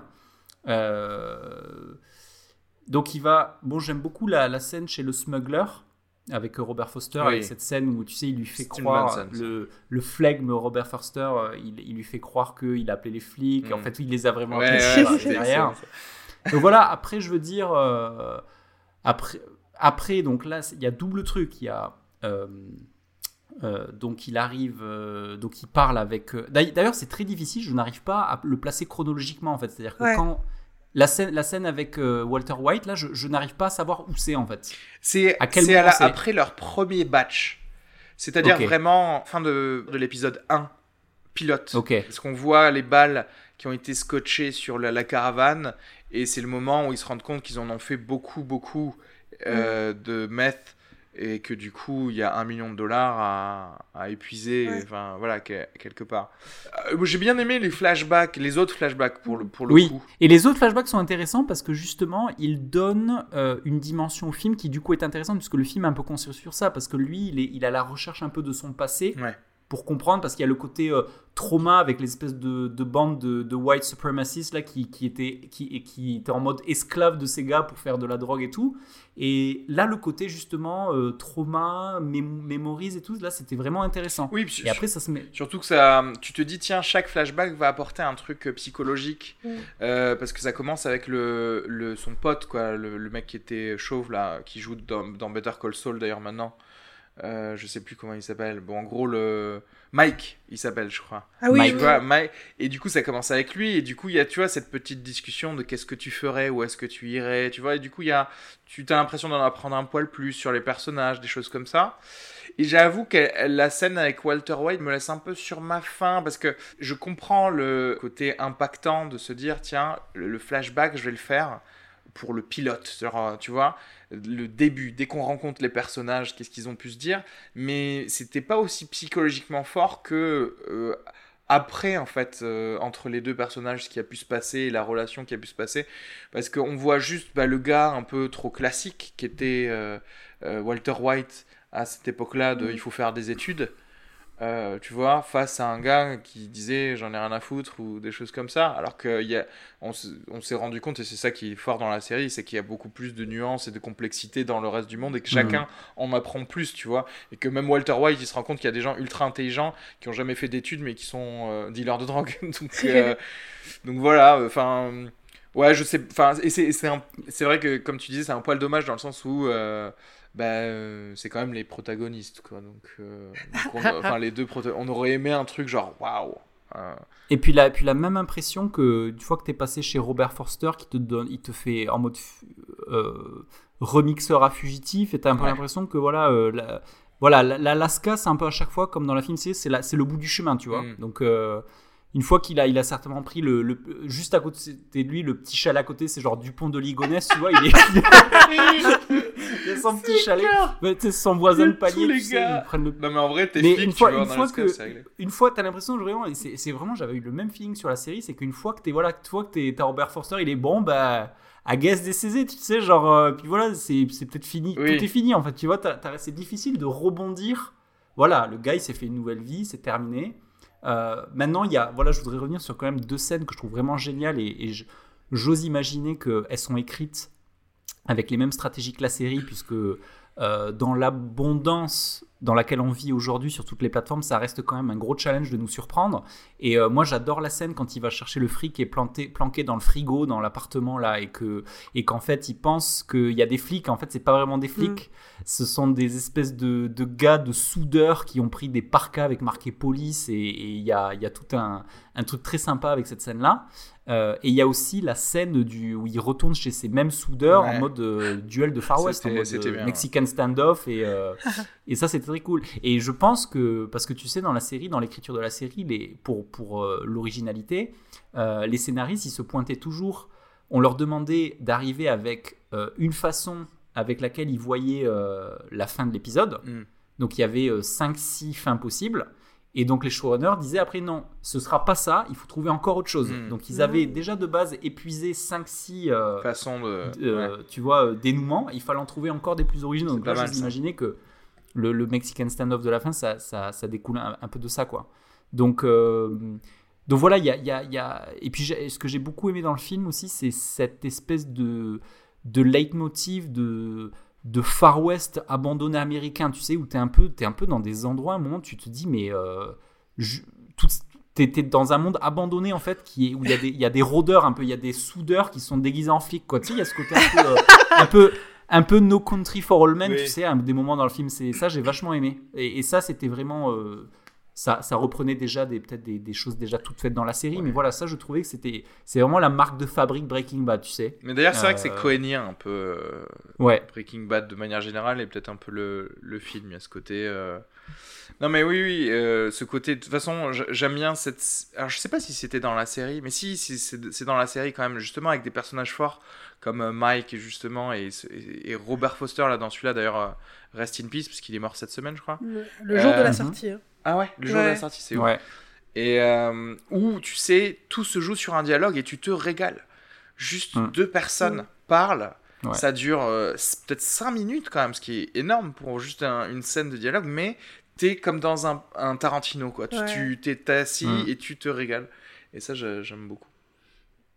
Ouais, c'était vraiment, vraiment pas mal. Donc, euh, donc voilà, est-ce que vous avez des choses à rajouter euh, Oh, de rien de particulier, El Camino. Est-ce que tu recommanderais Genre, voilà, t'as quelqu'un, t'as un ami qui a vu Breaking Bad, Ah mais bah, Aux qui... fans, absolument. Enfin, c'est clairement destiné à eux. euh, Enfin, c'est pour ça que moi, je suis pas aussi euh, ouf du truc. C'est Oui, oui. que clairement, oui, il faut, faut le voir si, euh, si on a aimé la série. Puis même, je pense, ça a un effet un petit peu pansement. À limite, ça, ça adoucit la plaie de, La plaie de, de, de de plus la l'avoir. fin de l'épisode. Voilà, enfin, c'est un côté, tout est résolu, c'est Ouais. gentil. enfin. Et je, crois- je crois que j'avais vu euh, un article, enfin le créateur, lui, sa première idée qui lui venait, c'était que juste Jesse, il allait se faire arrêter dans le coin de la rue euh, Ah oui. après avoir fu- fui. le- Donc là, là, ça a donné une fin qui est, voilà, qui est, qui fait du bien. Enfin, elle, Ouais. est, elle est, voilà, elle fait du bien. euh, Donc c'est sympa pour ça, mais c'est un, c'est un petit pansement. Ouais. En gros, ouais, c'est si quelqu'un a besoin d'une petite happy end à, Oui, à regarder, c'est vrai que c'est pas mal. à- voilà. Puis au moins, on est, que- sûr est-ce que, que vous- White est mort aussi. euh. Oui, Est-ce que vous regardez, vous, la série euh, Better Call Saul ou pas du Oui, tout? absolument. Alors j'ai commencé, mais n'étant pas une grande fan de Breaking Bad, je, je suis moins intéressée. Mais j'avais commencé, mais en fait ça n'a aucun rapport. Mais... Oui, ça n'a pas de rapport. Mm. ouais. Est-ce que ça se recoupe là, au niveau chronologie Est-ce que Ah. dans Better Call Saul, ça recoupe Breaking Bad ou Là, pas pour l'instant, on est vraiment dans du prequel, donc euh, on, y est, on non, on on pas, assez loin, même s'il y a quelques clins d'œil, en fait. Mm. Euh, et peut-être que là, je sais pas à quelle saison on est, si c'est à la saison 5 4 Quatre, ou cinq, ok. je sais plus. Là, peut-être on commence à se rapprocher de certains personnages qui sont beaucoup plus proches de, de Breaking Bad. Mais vraiment, pour le coup, moi, Better Call Saul, j'adore. C'est une très très bonne série. C'est vraiment. Mm. Et, et je, alors, bon, je sais pas, je vais peut-être tirer ça un peu dans le vide parce que Breaking Bad, encore une fois, ça fait euh, peut-être 10 ans que du coup, voilà, c'est le dernier épisode, euh, c'était le dernier. Euh, j'ai plus le souvenir de l'exacte qualité du truc, mais la qualité de chaque épisode de Better Call Saul est vraiment au rendez-vous, quoi. Vraiment. Ok. Ok, très bien. Bon, ben, écoutez, on va, on va conclure sur euh, la rubrique film en vrac. Euh, est-ce que vous avez envie de partager avec nos petits podcasteurs adorés un nos petits affamés Peut-être nos petits affamés nos petits affamiamés euh, d'amour, euh, est-ce que vous avez un petit film et ou une série euh, que vous avez vu récemment que vous aimeriez partager? J'ai vu un film français qui s'appelle Lola et ses frères de Jean-Paul Rouve, donc l'ex Robin des Bois, et avec Jean-Paul Rouve aussi José Garcia, et je crois que c'était Ludivine Seigné. Non, ouais, bref, qui jouait, euh, qui jouait Lola d'ailleurs. Euh, titre un peu bizarre parce que j'ai plus l'impression que c'est José Garcia qui était le personnage principal de ce film, et pourtant on l'appelle Lola et ses frères. On sent qu'à un moment, y a une petite réunion de prod où, il y a eu une question sur le titre. Euh, et on s'est dit, ouais, on a qu'à l'appeler comme ça. c'est une petite comédie sympathique. On sent la volonté d'avoir des blagues dans les dialogues qui parfois est un poil poussive mais qui quand même euh, voilà ça atterrit quand même bien pour la plupart euh, pour la plupart d'entre elles c'est l'histoire de voilà de euh, deux, frères et, une sœur qui ont perdu leurs parents je crois assez, assez jeunes et on suit un petit peu leur leur fratrie lors du remariage de, l'un de la perte d'emploi d'un autre et euh, de, mauvaises nouvelles de, de, la dernière. Et, euh, voilà, c'est un petit, un petit film sympa. à noter euh, y a Ramsey Bédia en, en, second rôle aussi. Voilà, c'est une petite comédie sympathique, légère que je je dirais que je recommanderais, voilà, si vous l'avez, genre en VOD viteuf. je donnerais 3 miams, je pense, pour ce, pour ce film. Voilà. Alright. Euh, alors moi j'ai vu un excellent petit film euh, dans les nouveautés VOD, un film de Justine Trier qui s'appelle Sibylle avec euh, Virginie Efira et Adèle Exarchopoulos. Parce que déjà, bon, j'adore Virginie, Virginie Efira parce que je trouve que c'est une des meilleures actrices de sa génération sur la, scène française. Et l'histoire, c'est que c'est une, elle est psychiatre et euh, la scène d'ouverture est géniale. En fait, elle est dans un espèce de, vous savez, ces restos euh, qui sont, qui étaient à la mode il y a quelques années. maintenant, c'est un peu passé de mode. C'est une espèce de, de sushi bar, non pas de sushi bar, un truc japonais où tu as, un rail avec des, des, plats qui se déplacent dans le restaurant et tu prends le truc qui passe devant toi. Et en fait, c'est un dialogue où elle est avec un pote à elle qui est dans l'édition, on imagine. Et parce qu'elle veut se lancer dans l'écriture, elle veut arrêter d'être psy pour se lancer dans l'écriture. Et c'est absolument génial parce que c'est un dialogue avec une seule personne qui parle et c'est son pote en fait qui, au lieu d'être sympa et de l'encourager à écrire un livre, lui, il la décourage totalement. Tu sais, donc tu vois une espèce de dynamique où il dit de toute façon, tu n'y arriveras jamais, euh, l'édition c'est trop chiant, euh, tu peux, tu voilà. Et donc du coup, tu vois à mesure la scène de la, que la scène s'écoule, la, la, la, mine de Virginie Fira qui se déconfie petit à petit euh, avec ce, pote un peu connard qui, qui pensait être sympa mais qui la, la décourage complètement. Donc elle arrête d'être psy. Et sauf qu'en fait, sauf qu'en fait évidemment, la page blanche, elle sait pas quoi écrire et donc euh, débarque dans son bureau comme telle une hystérique Adèle, le personnage d'Adèle Exar Chopoulos qui joue une actrice euh, complètement au bord du nervous breakdown qui est euh, qui arrive dans son bureau et en fait, Virginie Fira va la prendre comme patiente alors qu'elle n'en voulait pas pour se servir de son histoire elle pour écrire son livre. Et euh, c'est un film qui est assez bien parce que c'est vraiment un film sur. Euh, un peu comme euh, il y avait ce truc-là dans le Joker aussi, c'est-à-dire de trouver, trouver la façon et le moyen de s'exprimer artistiquement, en fait. Tu vois, il y a, il y a vraiment ce truc-là qui est intéressant. Il y a tout un côté mise en abîme parce qu'après, elle va se retrouver. elle veut plus faire. On est, c'est un film sur le tournage d'un film, donc en fait, mm. Virginie Efira va partir sur le tournage de ce film pour être l'assistante psychologique de Adèle Exarchopoulos pour qu'elle puisse bien tourner les enfin, ça, ça part un peu dans plein de directions. C'est très, euh, c'est très savoureux en fait. Donc je recommande vraiment ce petit film euh, très, euh, très sympa quoi. Très sympa. Bon petit film euh, voilà, à recommander euh, pour un petit dimanche soir. Ok, Mm. Sibyl. Et je mettrais un bon, un bon 3,5 quoi. Un bon 3,5, 3,75. Ok. 3,75, c'est-à-dire 3 burgers, une frite. Et juste, et juste j'en profite pour ajouter, niveau série, j'ai vu une super série Netflix qui s'appelle Unbelievable. Ah oui, oui. Euh, en 8 épisodes euh, qui m'a qui nous qui m'a scotché euh, que j'ai bingé euh, j'avais l'impression vraiment d'être dans une, une une une expérience de comme lire un bon polar quoi puisque c'est euh, c'est sur une histoire de, de viol et c'est mais c'est assez euh, c'est c'est assez subtil il y a il y a je sais pas si vous en avez entendu parler ou si vous l'avez vu Si je l'ai vu. Euh, c'est en 8 épisodes et c'est vraiment très très bon Mm. c'est très très bon Oui, effectivement, Unbelievable. En plus, euh, si on cherche des histoires avec un message sur la parole des victimes de, Oui. de viol, c'est très, c'est assez important. Je pense à, ouais à voir. Euh, alors moi, j'ai le droit de donner un truc qui est vieux? Bien sûr. Ok. que tu as Euh, vu récemment. Que, que voilà, parce que récemment, je me suis refait. euh, Walker Texas Ranger Et je recommande vraiment la saison 3. La saison 3, je pense qu'il y a eu une maturité dans l'écriture. Et il a changé de Santiago. Donc, Exact. le générique où il était en géant et tout. Non. Euh... non, récemment, je me suis refait tout euh, 30 Rock. yes. 30 Rock. Euh, donc c'est une série donc qui co- commence à dater un petit peu, hein, euh, créée par Tina Fey, qui est la femme la plus drôle et la personne la plus drôle du monde, je pense. Euh, sur, sur un peu les coulisses d'une émission à sketch euh, sur, la, sur la chaîne NBC. Et, euh, et elle y est là avec euh, Alec Baldwin. Alec Baldwin, effectivement, qui est, qui est Excellent, hilarant euh, dans, dans, ce- dans cette série, qui joue un peu le chef de, de NBC. Jack Donaghy. Et euh, voilà, Jack Donaghy. Et elle, elle joue euh, celle, enfin la, la chef des auteurs de, euh, de, de cette émission. Et euh, enfin, au niveau écriture humoristique, c'est, enfin, C'est- exceptionnel. C'est, c'est, cette série, c'est tout quoi en fait. Ouais. Je, je l'ai revue une deuxième fois et je vais la revoir une troisième fois. Je me laisse deux ans peut-être, Ouais. mais j'ai, c'est- enfin, Mais cette série, elle est incroyable parce qu'en fait, à chaque épisode, tu te rends compte que en 15 secondes, il peut y avoir 7 blagues ah ouais. à l'écran, dites au premier plan, en arrière-plan, en sous-entendu pop culture, et tu te dis, j'écris pas assez de blagues en fait. Ah oui, tu vois, quand, ouais. quand tu regardes cette série, tu te dis, mais putain, mais les, c'est, vous vous êtes fait tellement chier pour juste vos 30 minutes, quoi, tu vois. Et c'est, c'est vraiment, ouais, bravo. Une petite référence à Harvey Weinstein aussi, avant, bien avant l'affaire MeToo, où, euh, où le personnage, euh, enfin l'une des actrices de, de, ce, de, de ces sketchs, euh, la blonde dit que elle, avait réussi à, à résister à Harvey, Harvey Weinstein trois fois sur cinq.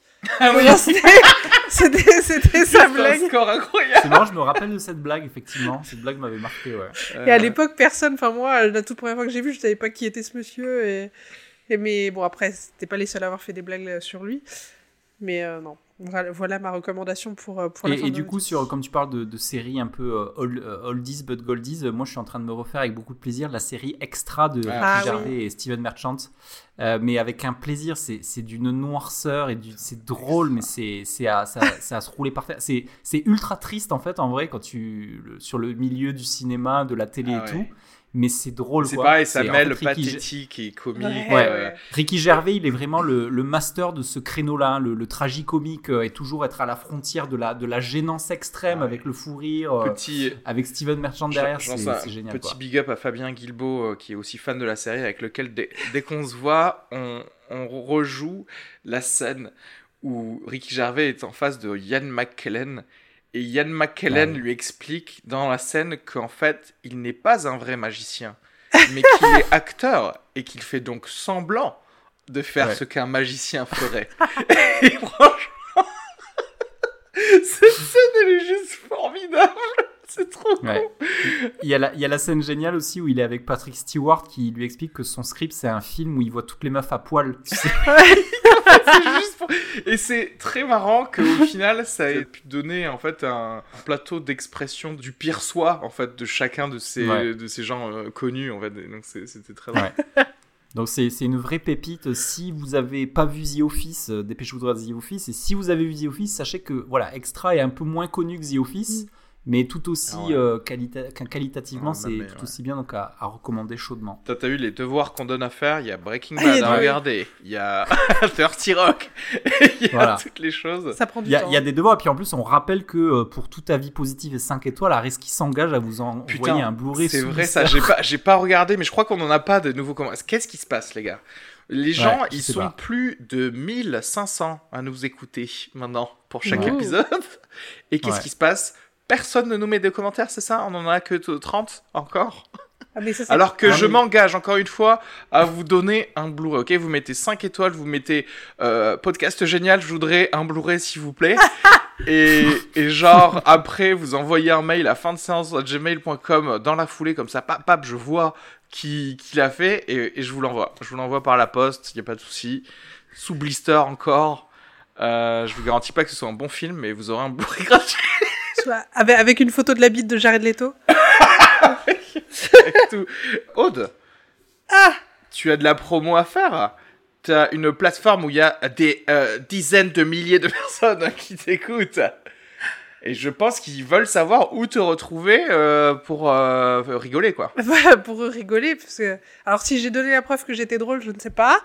mais, euh, mais effectivement, quand tu parlais de commentaires, je pensais à- au fait que j'ai un spectacle où à la fin, je dis à chaque fois laissez-moi des commentaires sur Billet Réduc et euh, le taux de transformation est Et faible. abominable. Ouais, c'est c'est Faut que je harcèle les gens, quoi. Donc euh, oui, j'ai un spectacle. Alors déjà, je m'appelle Aude Alisque, Aude Alisque. Euh, j'ai un spectacle qui s'appelle Tout avait pourtant mal commencé, qui se passe tous les vendredis à 21h30 à la Petite Loge. Et je fais aussi des chroniques sur une radio qui s'appelle Vivre FM. Euh, tous les mardis matins à 8h50 et on a aussi une émission les vendredis après-midi de 16h à 17h où on est plusieurs, on rigole très très fort et j'espère que je n'aurai plus cette voix je- Oui. Je prends du miel, ça va aller mieux. Et, euh, et moi, bah écoutez, vous pouvez essayer. J'ai j'ai lancé euh, j'ai- j'ai- mon, mon site web, genre le gars, tu sais, parce qu'on est en, 2000 Yeah. en, en 2003 et maintenant il faut avoir des Le sites web. Euh, non, mais c'est que ça me permet de centraliser mes podcasts. Donc comme ça, vous aurez voilà sugarfree.com, c h o u g r free.com et euh, comme ça vous verrez tous les autres podcasts y compris le podcast perso que j'ai Sugar Free justement Bon, bah, c'était cool, euh, bon épisode. Merci à vous d'avoir participé. Merci à tout le monde de nous avoir écoutés. On vous retrouve très vite euh, pour un prochain épisode. À bientôt. yes bisous à tous Salut ah, non.